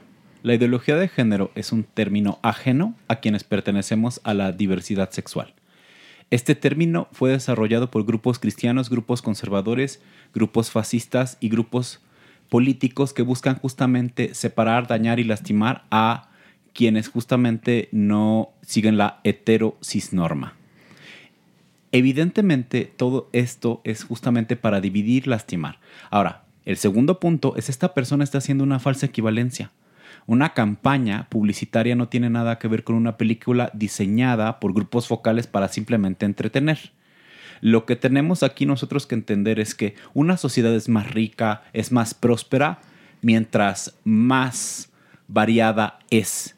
Y entender que el 10 al 15% de la población pertenece a la diversidad sexual, enriquece y nos ayuda a todos. La No, ideología no, de género totalmente. es una falsedad. Estoy de acuerdo con usted, pero resulta que al momento que esta eh, marca contrató a Dylan Mulvaney, que tiene 1.7 millones de seguidores, empezó una eh, campaña para hacer un boicot en contra de la, de, la, de la marca y tuvieron pérdidas. Y esto nada más habla mal de los consumidores de esta cerveza. Pues sí. Que qué intolerantes son, que no entienden que todos somos seres humanos, que hombre trans es hombre, mujer trans es mujer. Y, y que una cerveza es una cerveza. ¿Y qué chingados? Exactamente. Exacto, yo lo que pienso es que, bueno, siempre se ha asociado, evidentemente, el machismo con el consumo de cerveza en específico. Y un machismo, vamos a entenderlo, de clases medias a clases mucho más bajas, ¿sí? Porque si hablas de un whisky, hablas, e, es otro, en otro lugar. Esta sensación del deporte, del macho, del campo, de lo rudo, con la chela es un binomio, pero que tiene muchísimos años atrás. Entonces, yo lo único que pienso es que la chela la puede tomar a quien sea, a la hora que sea y como se te antoje. La, ce- la cerveza no tiene ni género ni preferencia sexual. Además, o sea, por Dios, pero sí los grupos conservadores, machines, están totalmente asociados. Entonces se ven eh, totalmente vulnerables en el momento que una mujer trans hace un, obviamente, pues ha- hace la colaboración con esta cerveza y además en la lata, esta marca le manda una lata de esta cerveza con su rostro. Eso es un atentado horrendo al machismo. Que perdón, luego esos machos buscan a estas mujeres trans. Pero, pero eso, eso también es terrible. Pero independientemente de su doble moral, fíjense, por ejemplo, el cantante Kid Rock hizo un video en el cual apuntó a unas cajas y latas de Bud Light con un arma larga y las destruyó a balazos. Ándale. Fíjate nada más. Pocos días antes, tres niños y tres adultos habían sido masacrados por un rifle similar al del músico en una escuela en Nashville, para que veas Claro. que toda la violencia está conectada. Pero eh, lo que hizo esta marca me parece de aplauso. Sí.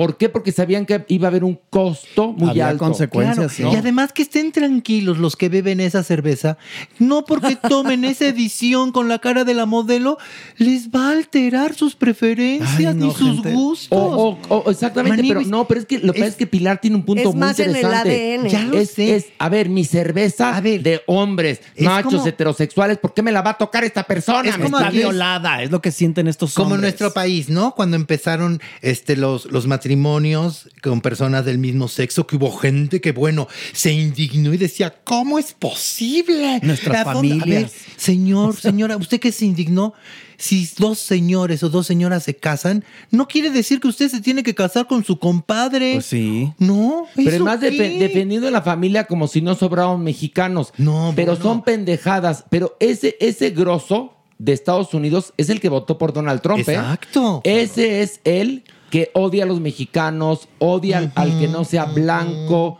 rubio, este, absolutamente caucásico, como si fueran hitlerianos defendiendo la raza aria.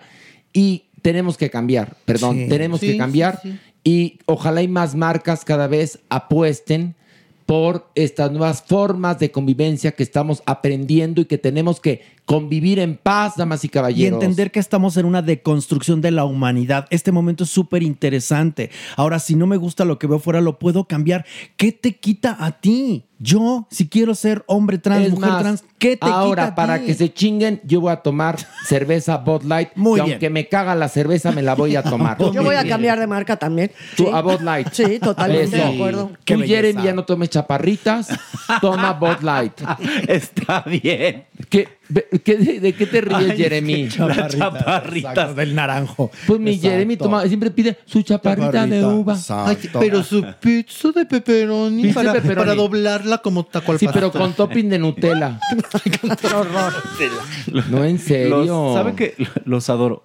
Ay, qué hipócrita eres, Ay, ¿eh? te salió tan falso. Eso que venía al caso. ¿Eso qué? Mira, más que hoy vienes vestido como de, de altar de- del, del- del templo del Carmen en San Ángel. En serio, traes una cruz más, Jeremy, te caes para enfrente, en serio. Jeremy, Antes que no te has quemado. ante- exactamente. Si supieran los de la iglesia que son tan homófobos y Verástegui, que traes un escapulario, No, bueno. tres cruces y cuatro joterías colgadas, Jeremy, te van a agarrar Por a favor. balazos, como, como el cantante de las cervezas. no, en serio, tenemos que cambiar, damas y caballeros. Ay, sí, por favor. Bueno, un aplauso para el corpo. ¡Bravo! Corpu, corpu, corpu. Corpus Es Christi. más, Corpus Christi. Exactamente. Un aplauso. El haber.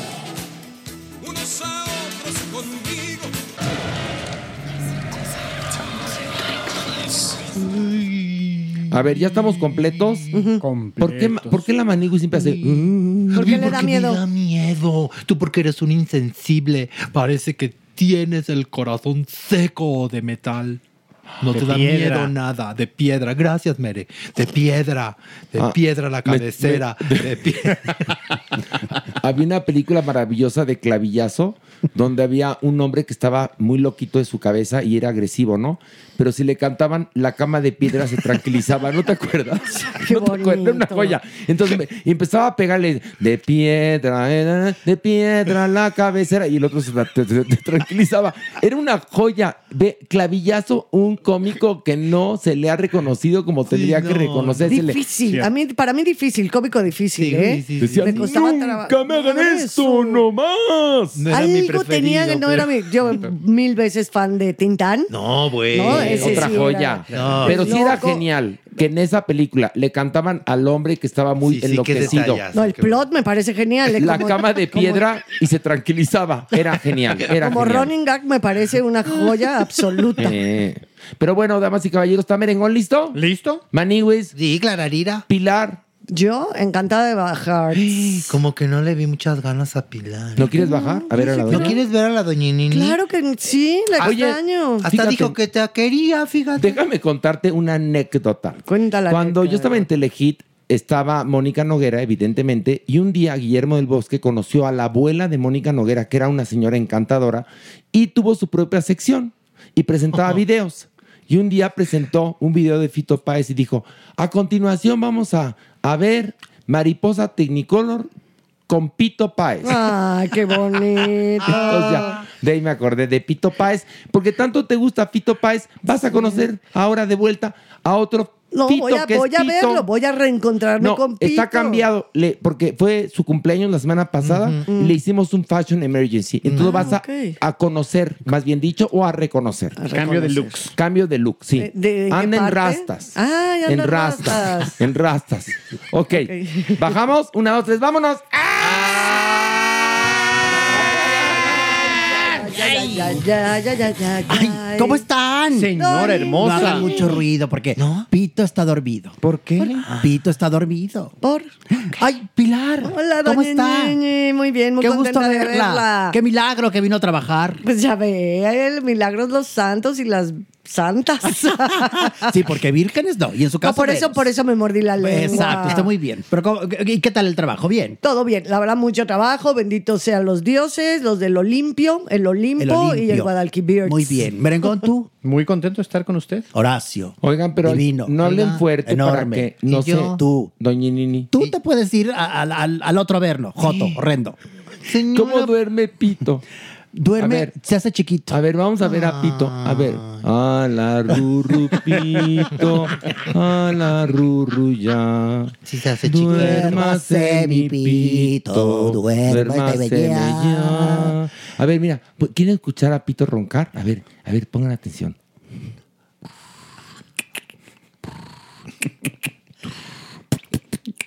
No hay nada como ver Está un pito teniendo, dormido. está teniendo sueños húmedos. Pito. Pero bueno, no hay nada como un, un pito dormido. No hay nada como ver un pito Eso sí es dormido. tri- bueno, es tristóngoro. No, Es porque no, no, no, porque luego le, le pones A mí me gusta más ver un pito despierto, la verdad. Mira, es que hay una canción que dice como la, la paz de un niño durmiendo. Yo podría agregar como la paz de un pito, durmiendo. Que por cierto, hablando de pitos, de pitos y flautas, el otro día comí con Tareque Ortiz. ¿Cómo está Tarek? Bueno, pues muy bien, porque ya estamos preparando la grabación de la Ay, ay, ay. canción Ay, ay, ay, ni me digas. en la Condesa. Entonces, En la Condesa, donde la verga caucásica es más gruesa. Exactamente. Y le, que le, le pedí que iniciáramos con este ta- estacato, como dices tú, en la Condesa, donde la verga caucásica es más gruesa. Y luego se va a convertir o en un country o en un rockabilly. Ah, pues me encanta. ¿No les gusta? A mí me Mucho. encantan. Los dos géneros me fascinan. Porque vamos a grabarla todos, ¿eh? Con Jordi Backbush. Sí. Claro, Ay, no, qué no, no. bueno. Sí, y se va a subir a Spotify y No, todo, por ¿eh? supuesto, por supuesto. Y de ahí, quién sabe si empecemos una gira de conciertos. Seguramente. Horacio, seguramente. Y que nos saca de pobres la rola de la No, no, porque además hay una cosa. Tareque y su compañía componen. Y entonces le dije de broma, oye Tareque, y luego si funciona, pues grabamos otra. Me dijo, las que quieras. Es un encanto. Ingeniosos, tienen mucho ingenio. Y entonces imagínate que hagamos 10, ya tenemos un showcase. No, buenísimo, te digo. Cantando. Va a ser maravilloso. Va a ser maravilloso. Sí, yo al ¿Qué piano. Fito Yo quiero al piano? Horacio. Oigan, el cuerpo va a tocar el triángulo. Ay, no. Yo el pandero. No, Mere, tú vas a cantar. No, yo creo que me- sí. el melodión. El melodión. No, sí, No. mejor que cante. Imagínate Van a a Mere cantar, con va a cantar la Doñinini y la Supermana que cantan. Maniwis, tú cantas y re bonito. Clararía. Merengón le colocamos la voz, Pilar también es bastante musical y yo te canto. Y ¿Cuál es el problema? el, el cuerpo, pues toca el triángulo. Sí, el paradito. Así, ping, ping, ping. Pero el pandero mejor. Pues sí, el cuerpo. Porque tiene mira, más, parece más oso. ajá, es más osito. Le ponemos una Le va- cadena le en van el a- cuello y le avientan monedas. Es que sí. Está bonito. Pero Van a preguntar por el sombrero. son ¿Dónde mal. quedó el sombrero? Está bonito, mira, imagínenselo, el cuerpo con pandero, una cadena en el pescuezo y la gente le empieza a aventar monedas. Pues no es de la banda de los osos, la verdad, Pues sí. Y además hay una cosa, aquí somos pro, pro, eh, pro animal. Eso va a pasar. Es un programa pro animal. Clararía. Y entonces el Y muy cuerpo. musical. Y muy musical. El cuerpo, pues, pues es, es, digamos, es, es ser humano. Hay que aclarar, ¿no? Entonces, No, no, no, es claro. violencia animal. No, para porque es un ser nada humano. Que le pongamos una cadena en el cuello, No. un pandero y que reciba monedas Sí. afuera del antro. Es una Bien. estética lo, de la, lo del dogal. Ah, el sí. dogal en el pescuezo. Ah, bueno, pues, y además, como él es medio leather, le va a gustar. Le va a Ah, chiflar. también le damos toques. Pues sí, ya de una vez ya entrados. ¿Pero de qué toques. A ver, no entendí el Está chistorete. con toques, toques, ¿Eso así? ¿Para eléctricos. Toques, toques. ¿Pero qué Para tiene que ver? que baile bonito. Ah. ¿estás asociando lo leather con los toques? No, está asociando, fíjate, la A manigua ver, vamos muy- a ver lo retorcido. La, concatenación. Muy fíjate, bonito. Muy interesante. En los circos, desafortunadamente a los animales los entrenaban con toques. Sí, para horrenda, que horrenda. Hicieran estas grasejadas. Bueno, entonces la maniguis con su chiste encima está haciendo una crítica social. Una denuncia. Y una defensa animal. Y luego además le está encontrando una vocación nueva al cuerpo. Horacio, no te de- si es figurosa, Sí, cierto. si es figurosa va a ser feliz de Horacio, estar no con te el dejes pandero. engañar. Sí, ahora sí Fue no. de entrada que tocara el oso el pandero. Ahora tú estás haciendo una apología de lo que la manigües. No, pero de su primera razón. intención era con un- una cadena en el pescuezo. Pues lo vamos a hacer porque así se hace. En la Condesa, Donde la verga caucásica es más gruesa. Oiga, gente de Monterrey, váyase ya memorizando esta canción. Por favor. Ahí estaremos el 23 de mayo, dos funciones, Teatro de la Ciudad. Compren los boletos ya, por favor, en Arema Tickets. Y se tienen que saber la canción porque la cantamos en la obra, ¿eh? No, y Sí. también en Monterrey tienen su colonia condesa. También tienes Pero una- ahí, a ver, pero hoy les demostré, estamos en la Condesa en Podbox. Y estábamos en un cafecito porque les cuento un chisme. Ya tenemos cinco No capítulos. cuentes Ay, ay, ay. mucho, no cuentes mucho. Ay, ya ay, ay. tenemos cinco capítulos cerrados de Diana de Waffles. El nombre ya está registrado, así que Ya no hay. no, ya hay, no hay manera. no hay problema. Sin problema. Está genial. La narradora es la Veros. No digo más. Nah, no cuentes tan. Bueno, ya no voy a decir más. Bueno, pero nos morimos de la risa, en verdad, cuando estamos escribiendo y escribimos aquí en La Condesa, Donde la verga caucásica es más gruesa. Y estábamos en un restaurante y había pura verga caucásica a nuestro Sí, alrededor. ¿Cómo le hacemos? sí, Pues sí, sí. así es. Y la Maniwis dijo, a ver si es más gruesa. ¿Y sí? Y sí. Sí. Sí. Andaba de mesa en mesa. sí, de- averiguando. que catando. Así dijo. ¿Eres catadora de Sí, Gavers? Clararira. Catadora de Gavers. De Gavers, sí. sí. Primero Gavers. checa paquetes y ya de ahí decide a dónde se va. Sí. No, les- no, para que no fuera acoso, les dijo, ¿puedo tocar? Ah, ¿qué Y tal? todos me dijeron, yes. yes, sí. Ah, sí. O sea, tú te diviertes. Pobre de aquel en Monterrey.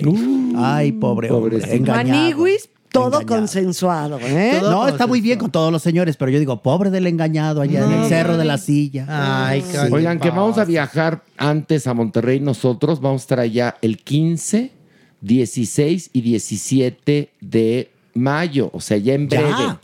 Nos vamos a ir a hacer promoción, pero lo más fascinante es que vamos Supermana, Maniwis y yo. ¿Qué Con lo cual, a donde nos inviten, vamos a generar diversión. somos la, somos la, la botana, la, La bota- fiesta. Los vaciados. Somos vaciados. Exacto. Somos aparte de Jotos muy vaciados. Tiembla Monterrey. Eso sí, eso Tiembla sí, tiembla Monterrey. Monterrey. Y ustedes invítenos, pero también podemos elegir dónde no, sí. No, pero vamos a ir a Sí, programas sí. de televisión. Vamos a ver a, a tu íntima, Marta Julia. María Julia. ya sé que es María Julia. Sí, pero. La licenciada. la licenciada. Yo voy a sí. llegar a decirle, mi Martuchis, ¿cómo estás, Divina, preciosa? muy Majuli. divina. Y me va a decir, ¿pero por qué dices Marta? Alejandro Broff, el periodista, dice que, te llamas Marta, Julia. No María un Julia. Lapsus pendejos. No, pero un lapsus pendejos. ¿Y sabes lo que hizo Pilar? Porque tú no estabas. Dijo, ¡ay, la cagamos! No, mi amor, la cagaste no. tú. Como antes decíamos, tú. eso suena manada, mi vida. Sí. Como que la cagamos. Pero está bien, Merengón. Todo se te perdona por, por tus maravillosas creaciones que miel me sabe. Y el pastel delicioso que Sí. vas a hacer, ya sé de Uy, cuál. uy, uy, ya, uy, ya sé de cuál. Ya. Pido uno que no tenga chocolate porque es cumpleaños Gracias. de la Maniwis. Gracias. El pastel homosexualizador. Ah. ¿Se puede? Muy buena idea, claro. Porque más ya estamos cerca del Cercas. Pride. Estamos cerca. Cercas, como diría Cristian Castro Ahora, del Pride. También sí. O como diría Delfina Gómez, cercas. ¿no? También sí es de fresas, ese, ese especial Ah, que tienes que en ya mayo. llegó, que de ya llegó. fresa. Ok, Uf, que, ush, que en serio, por primera vez en su pinche vida, la Maniwis va a decidir de qué quiere su pastel. ¿De qué lo quiere? Ay, no, pues mínimo, porque era mi cumple, ahora Por sí eso. ¿de cuál quieres? Híjole, es que el de fresa, y si Entonces, me hace de fresa, fresa. Sí, me de hace de fresa que ya llegó a miel me sabe. Porque es mayo. Temporada Sí, de mayo y de verdad. clararira. Si pueden, Ese queda deli, pruébenlo. deli, Es Ale. exquisito. Escoge tú. Es mi favorito de güera. todos los de. de Escoge tu güera. y Entonces, no nada más es buen pastelero y merenguero. No. ¿eh? Es una piola, Piocha. Sí, una sí, riata sí. parada, Gracias. inteligente, culto y demás. El otro día tuve la delicia y el placer de compartir. Fuimos a dar una conferencia sobre moda, identidad y derecho de autor. Y de verdad no saben qué delicia. O sea, yo...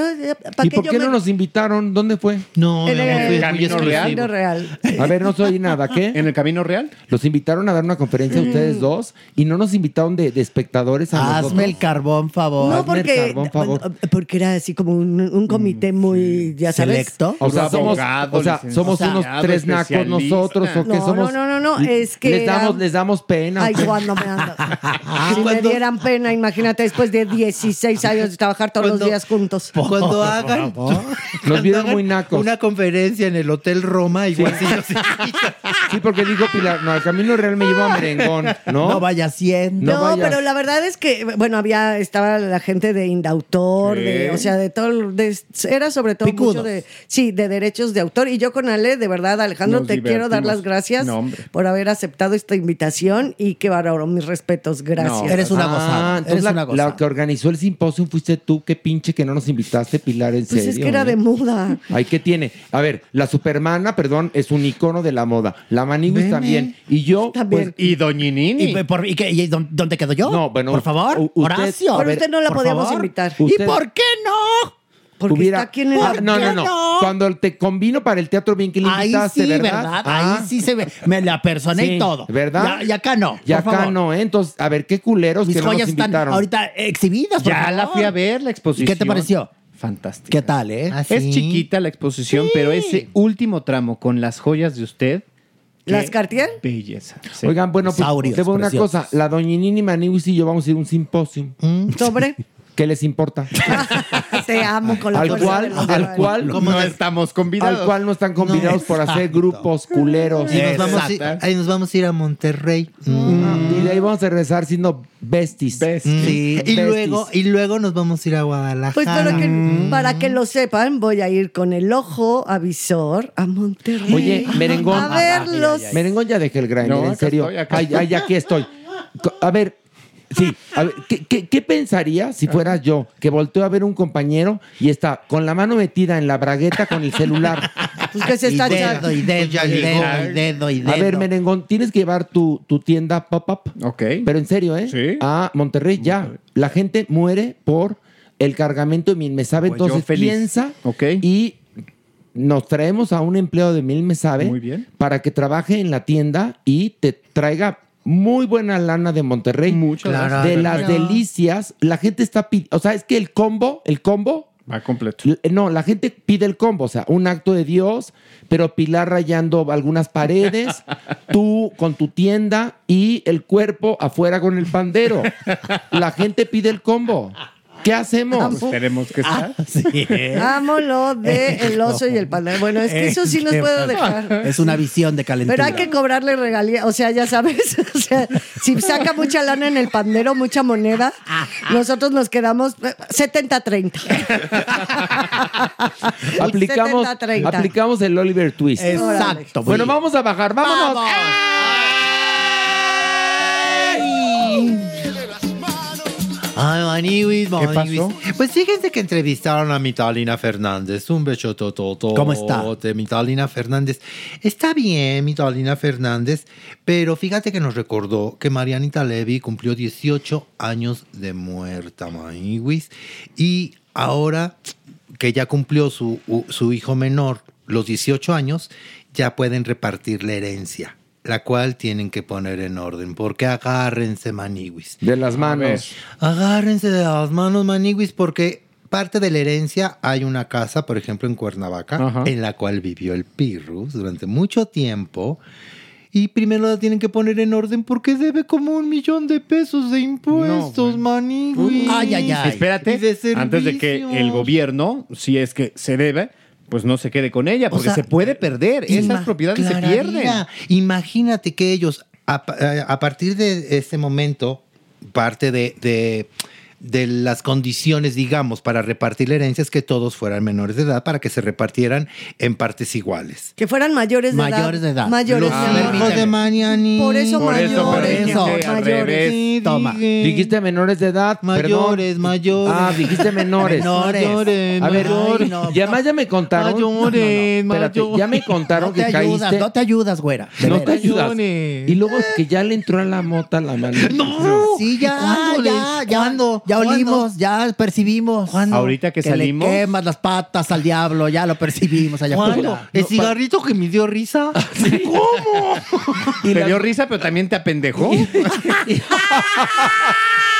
Órale, y las gomitas, las gomitas que te dieron como mucha risa son esas. ¿Y los A ver, brownies? No podían heredar hasta ser mayores de edad. Mayores ¿Y de qué edad. dije? Menores. Así que me era mayor. No, ya me habías dado, ya me ¿Y habías cuántos dado. son? ¿Cinco?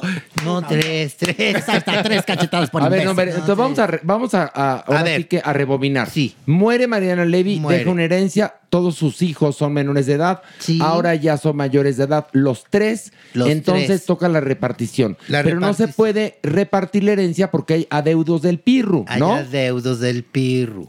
Imagínense, maniwis. Ojalá que puedan en verdad arreglarlos, porque sería una pena que perdieran, como bien lo dice mi mere, una casa. Oye, pero por, ¿cuánto? por deuda de un señor que además él la disfrutó, pues No, que hubiera- claro. hubiera, pagado lo que le Pues sí, correspondía. pero maniwis. además hay otra cosa. ¿Cuánto habrá dejado Mariana? Murió hace mucho tiempo. Murió joven. Muy Sí. joven. Aquí el dinero cada vez vale menos. Sí. Habrá dejado buenas inversiones, cuántas propiedades, no sé. Pues no lo sabemos. Habrá dejado. Y hizo varios protagónicos en Televisa cuando pagaban bien, ¿eh? Sí, sí. Pues sí. La pícara soñadora. De entrada. Pero lo que es un hecho que hoy por hoy, después de 18 años de muerte de Mariana Levy, no han recibido un quinto Ay, no, pues sus qué mal. hijos. Vámonos, vámonos, vámonos, vámonos.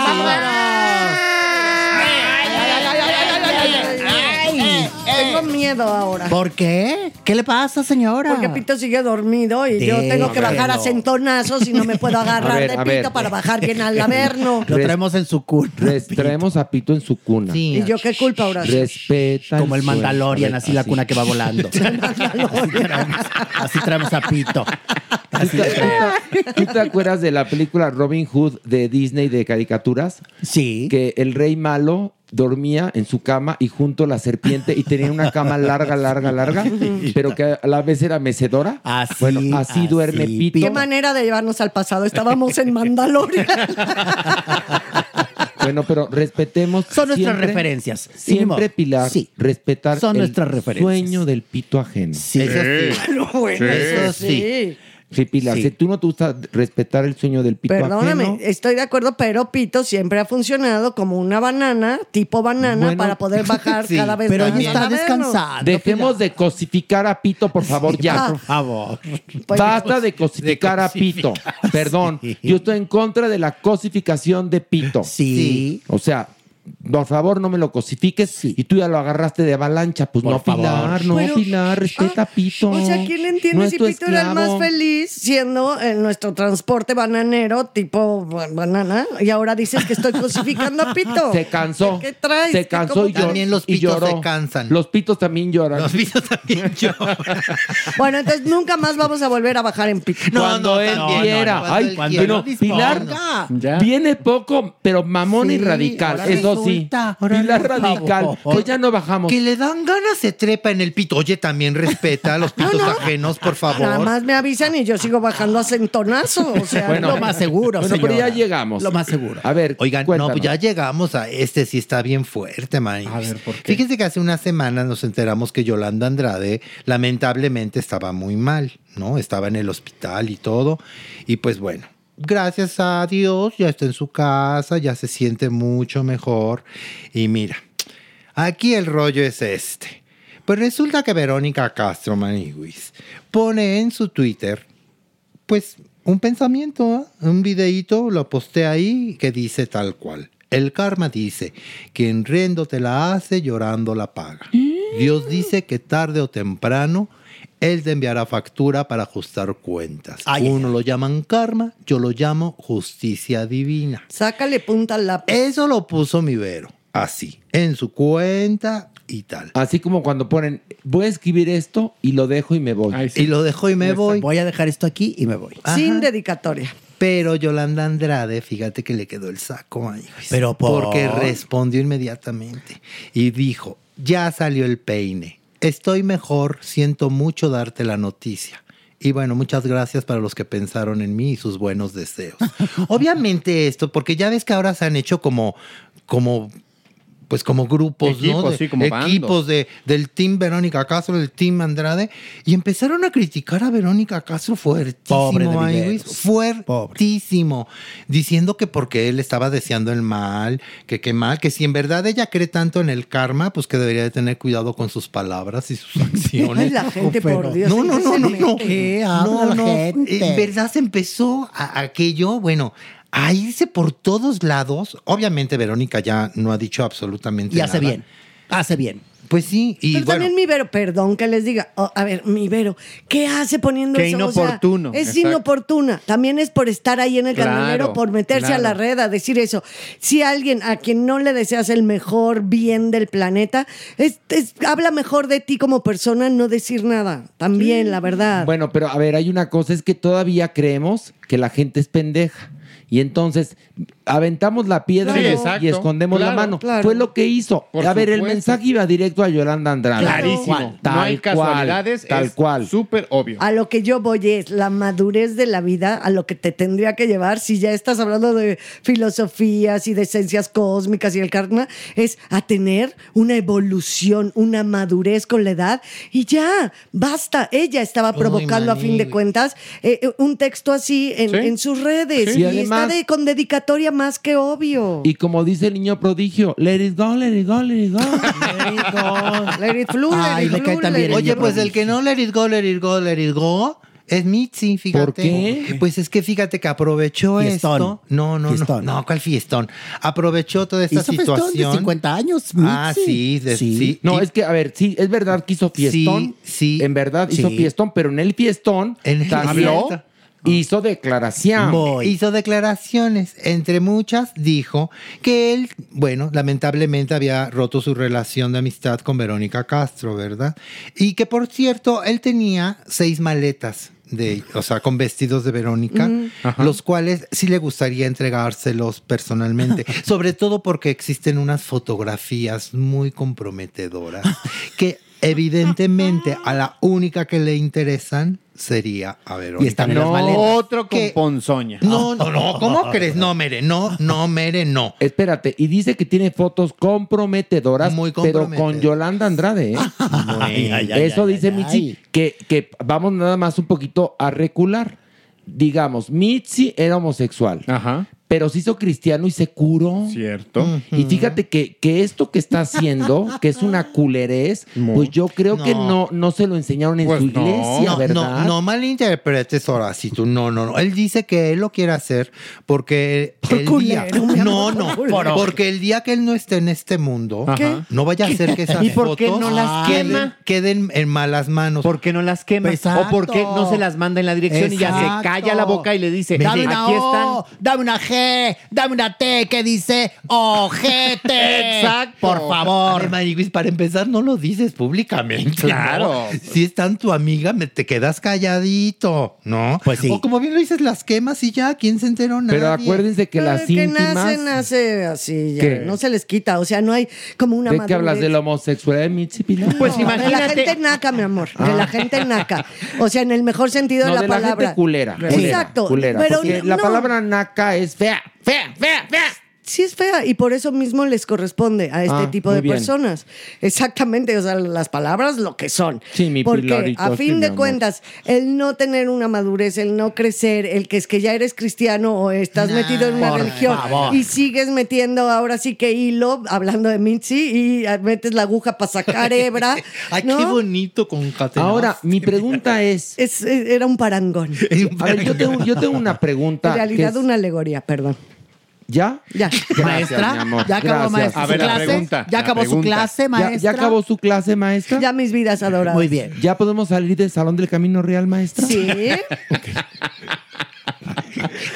Pero si el que la hizo de maestro fue Ale. El Salón Candiles. Pero ¿qué tal? Organizaron su evento las ¿Qué culeras y no tal? nos invitaron. Ay, pensaron que no nos íbamos a Ahí dar me iban cuenta. a ir. ¿Cómo ¿Y tú qué sabes?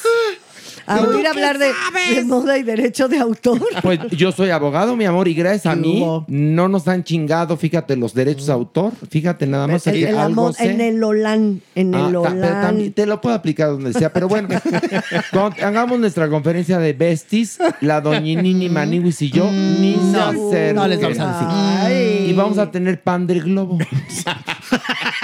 Eso sí Para valió. que te duela. Eso sí Mere. pesó. Eso sí, Eso sí. A ver, no, tengo una duda razonable A que ver. ni siquiera es mía, es de la Maniwis. Viene. ¿Cómo será Verónica Castro en la vida real? Sí, sí, la pregunté. Yo No, la pregunté. Es buen punto. Es Yo sí una- me puedo imaginar. A ver, no, pero eh, va- hablemos con bases. ¿Por qué tanto odio de Mitzi hacia ella? ¿Por qué? Yolanda me imagino pues porque la negaron, ¿no? Bueno, sí, Pero, pero... pero ¿qué será tan difícil? Porque se ve tan campechana y tan amable frente a las cámaras. ¿Y las aguas mansas, Horacio? No, yo sé, cuídate de las aguas mansas, pero ella no me parece una agua No, mansa, me y- parece una mujer con carácter, etcétera, pero como Pero para que la odien tanto. Es más, Hay mucho rencor. ni siquiera acabó bien con Alfredo Palacios, que la adoraba, es decir, ni siquiera con Olga Briskin, que era su comadre. Eh, Es que yo pienso que es su no, personaje. no estuvo ni en el ni en el funeral de la tigresa, creo. No, asistió al frufru. Es decir, es, son dudas razonables, ¿eh? Yo te voy a decir que ella, lo que pasa es que es una gran estrella. Y las estrellas queman. Las estrellas son explosión. Entonces, cuando tú te acercas a una estrella, pues eso pasa. Todo el mundo sale quemado, todo el mundo sale raspado. Es difícil, Horacio. Yo te lo digo como estrella que soy. Oiga, y yo pero- la, la conocí, poquito. Pero- Muy poquito pero analfabeta usted- ella, pero, pero, pero yo la conocí. Pero y la verdad es, es una que estrella y nunca nos ha quemado. No, pero es que es sí. diferente. ¿Cómo no? Es, es diferente. Yo a usted, a ti, Horacio, te tengo mucha estima. A ustedes no, pero a ti sí, Horacio. Ni a mí, que la quiero tanto. Bueno, tú por los tampoco. pasteles y, y las galletas. y Yo la cosas. respeto mucho. Yo- a ti también. ¿Y yo? A, a- a ti tú te puedes ir ahorita, Joto. Pero la verdad es que, honestamente, Horacio, eso pasa con las estrellas. Sí, es cierto. por eso yo no quería que me- ni me tocaran, ni que me hablaran, ni que me Pero- ni autógrafo, ni que. Pero por ¡Ah, eso tan- tanto rencor, doña Nini, a pesar del tiempo y todo. Acuérdate, acuérdate de Acapulco, Acapulco. María Bonita. A ver, nada más vamos a hacer un mini análisis Ajá. con la doña aquí presente, ¿eh? ¿Cuál es su personaje? Fuerza, carácter, eh, ruda, doña Bárbara, doña Diabla, ¿sí? Y como es, y, y así es como ella se vendió, y así es una estrella que espinaba y que deslumbraba, las dos. Verónica Castro tiene un personaje también, que es la, la que es dicharachera, mi vida preciosa. Empática con el pueblo. porque todos son adorados de mi vida, claro que sí. Y todo, a fin de cuentas, ese personaje, pero siempre con un, viéndole, viéndole ese dolito que tiene, o sea, sí tiene como un sesgo de maldad, porque es lista la señora, porque si no, no puede ser tan buena. No, no, e- ella es buena como personaje, personaje, pero en el fondo Tiene. creo que es mucho más ruda, más inteligente, más temperamental de mi vida dorada. Claro que sí, dime pendeja. Yo te amo porque me dices tonta. Gracias por decirme tarada, mi amor.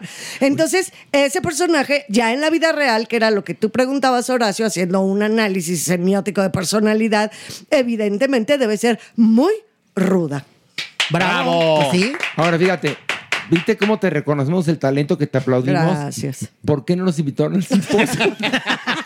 Porque se iban a aburrir como Se iban a Dame aburrir una O, como perros. Dame una G, dame una T que dice ojete. Sí, pero, Eso pero es. la merengón cabrona, ¿eh?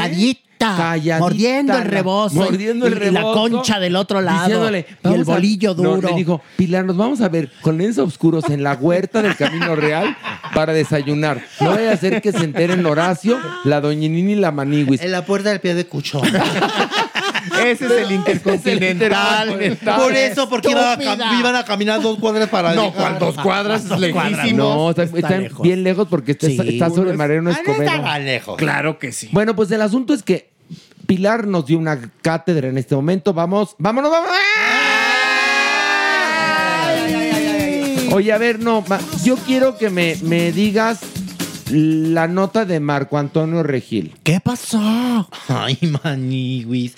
Pues mi Marco Antonio Regil lo entrevistó Pati Chapoy. exactamente. Estuvo ¿y qué preciosísimo. dijo? ¿Qué- Pero preciosísimo. ¿Qué Y reveló? dijo, dijo, ah, nos contó de su vida, de su infancia, de su mamá. Pero lo más bonito que dijo Mm. es que él era sapio sexual. A ver, yo, yo, yo ya investigué que es sapio sexual. Sapio sexual. Coge con apios.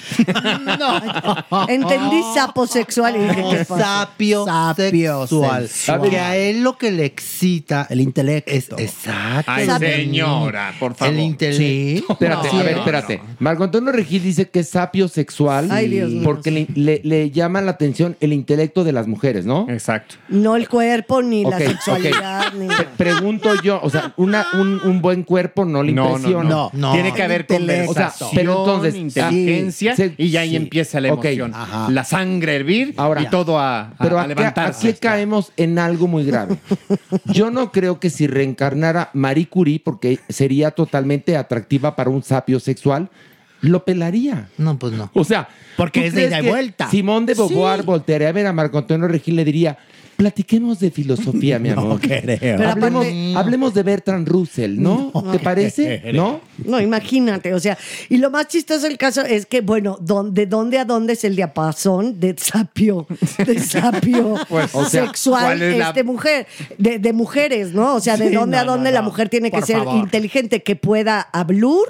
O sea, ya con hablur ya le parece sapio sexual.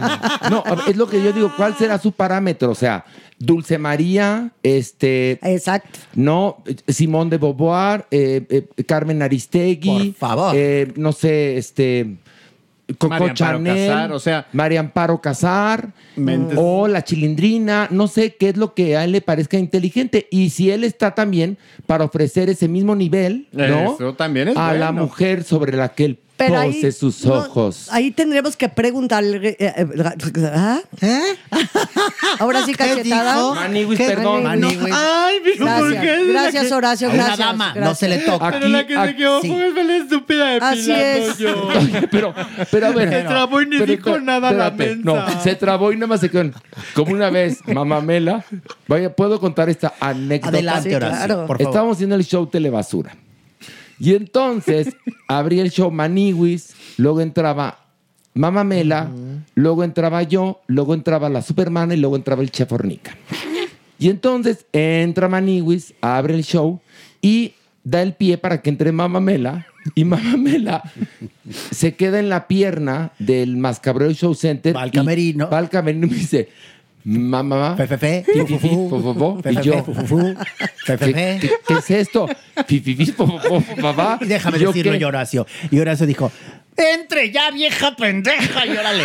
Y la metió hacia el escenario. ¡Qué bonito! Así de que, órale, entre ya, vieja borracha. Pero, perdón, perdón, Mela. Pero sabes que no Amo, miento. Sabes amo que esa es verdad. anécdota. Y entonces está la manigüis en escena y llega Mamamela que está, le, le dio un, no sé, Waterloo, tuvo un. Waterloo muy cabrón No, ahí no, neurológico no, Black, no, que no. nosotros en este, en- acabamos de 30 años muy pendejos, pero le entró como, ah, tuvo un problema, yo creo que tuvo un mini stroke. Y entonces entra en escena y le tenía que decir, cállate aborto de Fabiruchis, por eso decía. Y entonces entra en escena y cuéntales tú, porque estabas tú solo en el escenario con el público a tope y Mamamela en otro canal. Obviamente yo doy mi pie esperando a que entrara Mamamela, no entra y entonces yo empiezo a gritar el pie. Pero es que estoy aquí. Eh, sigo estando aquí hasta que se entra Mamamela, sí de una manera bastante abrupta, porque, porque después me entero que ahora sí se la empuja. La empujé, le dije, usted va a escena, show must go on. Y entonces se me queda viendo Mamamela y no me dice nada. Ni nada más, ni no, nada. no, no, nada más me movía las cejitas. Y yo, me está viendo con cara como si yo fuera un engendro de Fabiruchis. O el que te equivocaste. Entonces dije, ahí, ahí ella agarra su Agarró el el hilo hilo. y empieza. Pues, y nada ¿qué más crees? hacía. Ajá, ajá. No dijo nada la pinche viejita. Ay, mi Ay, que, que en vida. paz descanse. No, que además, Javier, te Ay, amamos no, con todo el no. corazón. Yo le digo al rato. Qué me ac- momentazo. Y me acuerdo que entré yo a escena, ya entré yo, y to- ya entré tú y yo. No, ya casi lloraba yo. No, ya casi llorabas tú, pero me- yo no podía entrar a escena hasta que entrara Mamamela, porque yo tenía Había que un decir, había un chiste sí. que decía, ¿quién me encerró en el closet? Pues me decía. Manny ay, por favor, si tú desde chiquito saliste, ¿no? pero me habían encerrado en el closet supuestamente para que yo no saliera en el show. Claro. Y bueno, y ya, lo logramos y todo esto. Pero antes de cada función dábamos una pasadita al texto. Dice Mamela, pues me parece muy bien que hagan eso, ¿eh? Y yo, pues Qué bueno, sí, lo- señora. lo- Usted también o sea, debería hacerlo. No, le digo, lo- le, no, le digo, digo, sí, es que es importante que tengamos el show fresco. Me dice, sí, la verdad es que porque como me cambian los chistes, le dije, no, esto, no, no es esto lo estamos haciendo porque usted ha logrado en 200 funciones equivocarse en 300 lugares diferentes.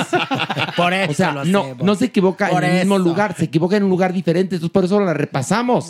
Pero bueno, qué momento. te Pero queremos, bueno. Mela, te queremos. Te queremos, Sí. Javier. Me- Yepes. Mela, hubiera, si- Mela hubiera sido atractiva para, para Marco Antonio Claro, Segura, seguramente. porque es Sí. sapio sexual. Sapio. Sí. Era Uh, sapio No sexual. se hubiera fijado ni en su cara, ni en No, sus ojeras, ni en- en sus no. bolsas, en su nada. nada. No, nada. Ni en la nuca, nada, nada, en que la se le nuca. hacía muy bonita, En el corrugada. pelazo de nervio. No se hubiera Sí. fijado nada más que en su sapiencia. Fíjate. Exacto. Sapiencia. No, y luego además estaba leyendo una entrevista donde él decía que se iba a casar, o creo que era esta misma entrevista, Mm. pero que la mujer quería que él la mantuviera, ¿no? Ay, Manigüis. Y él dice que él también quiere que las mujeres este, Sí, sean independientes, sean independientes. y autosuficientes. Pero ahí está dando, ahora sí que eh, tirando a, a la basura el trabajo tan importante, tan importante y tan mal pagado y en verdad tan trascendental para la sociedad de las amas de casa. Por favor. Por favor. No, yo creo eso, no Claro, sé, no sé qué bueno. pienses tú, Maniguis. Tú, No, como, tú como personaje de la vida, ¿qué opinas al respecto? Pues mira, yo agradezco mucho cuando este tipo de personajes nos abren su intimidad Su y nos corazón. dejan saber, ¿no? Su, su parte íntima de su personalidad.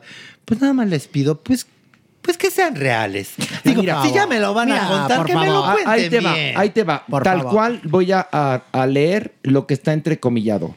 Dice Marco Antonio Regil, cuando veo a alguien que trabaja en sí, que medita, que es responsable, que lee, que sana, me parece la cosa más sexy del mundo y mi cerebro, que ya empecé a madurar, pues ya no solamente es la piernita. Una mujer que trabaja en sí misma es diferente. Existe este término que no muchos conocen que se llama sapio sexual. Sapio es de mente, o sea, a mí me excita una conversación sabia, Sí, ¿no? pues. Estás cabrón.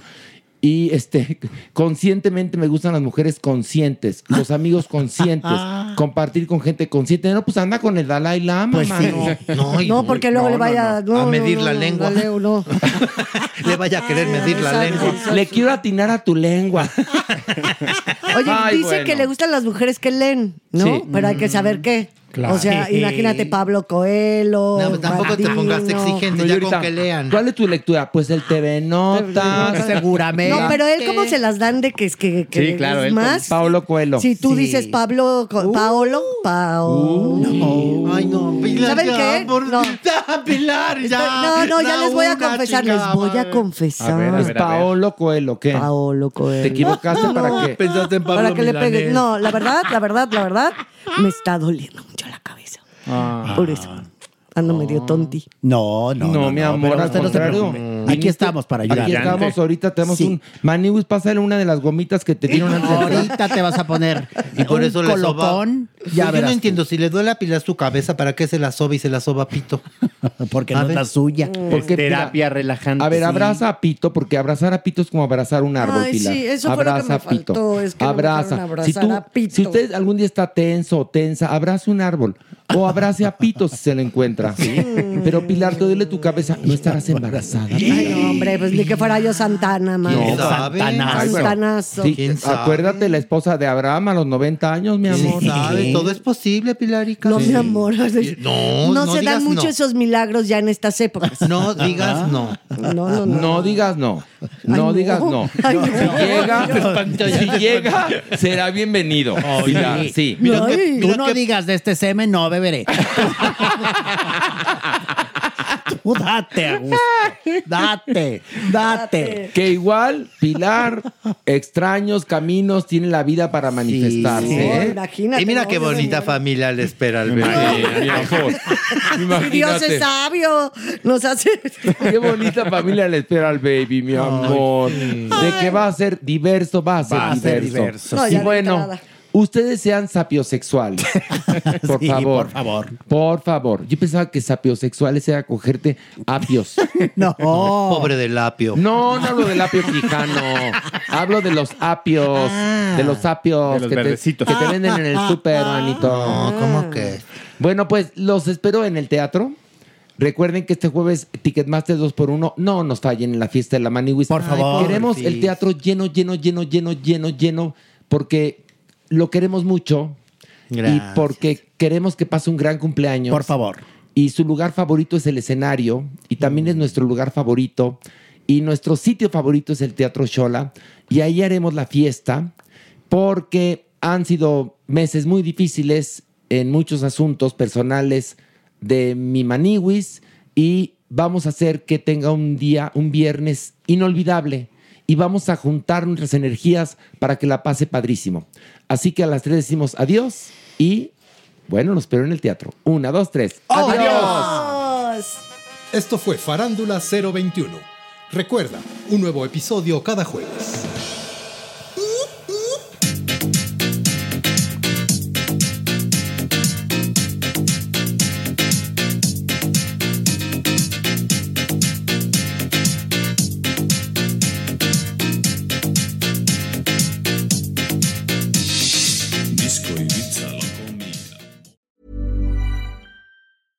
Small details are big surfaces. Tight corners are odd shapes. Flat, rounded, textured, or tall. Whatever your next project, there's a spray paint pattern that's just right. Because Rust new Custom Spray 5 in 1 gives you control with five different spray patterns. So you can tackle nooks, crannies, edges, and curves without worrying about drips, runs, uneven coverage, or anything else. Custom Spray 5 in 1. Only from Rust Mom deserves the best, and there's no better place to shop for Mother's Day than Whole Foods Market. They're your destination for unbeatable savings, from premium gifts to show-stopping flowers and irresistible desserts. Start by saving 33% with Prime on all body care and candles. Then get a 15-stem bunch of tulips for just $9.99 each with Prime. Round out Mom's menu with festive rosé, irresistible berry chantilly cake, and more special treats. Come celebrate Mother's Day at Whole Foods Market. Planning for your next trip? Elevate your travel style with Quince. Quince has all the jet setting essentials you'll want for your next getaway, like European linen, premium luggage options, buttery soft Italian leather bags, and so much more. And is all priced at 50 to 80% less than similar brands. Plus, Quince only works with factories that use safe and ethical manufacturing practices. Pack your bags with high-quality essentials you'll be wearing for vacations to come with Quince. Go to quince.com/pack for free shipping and 365-day returns.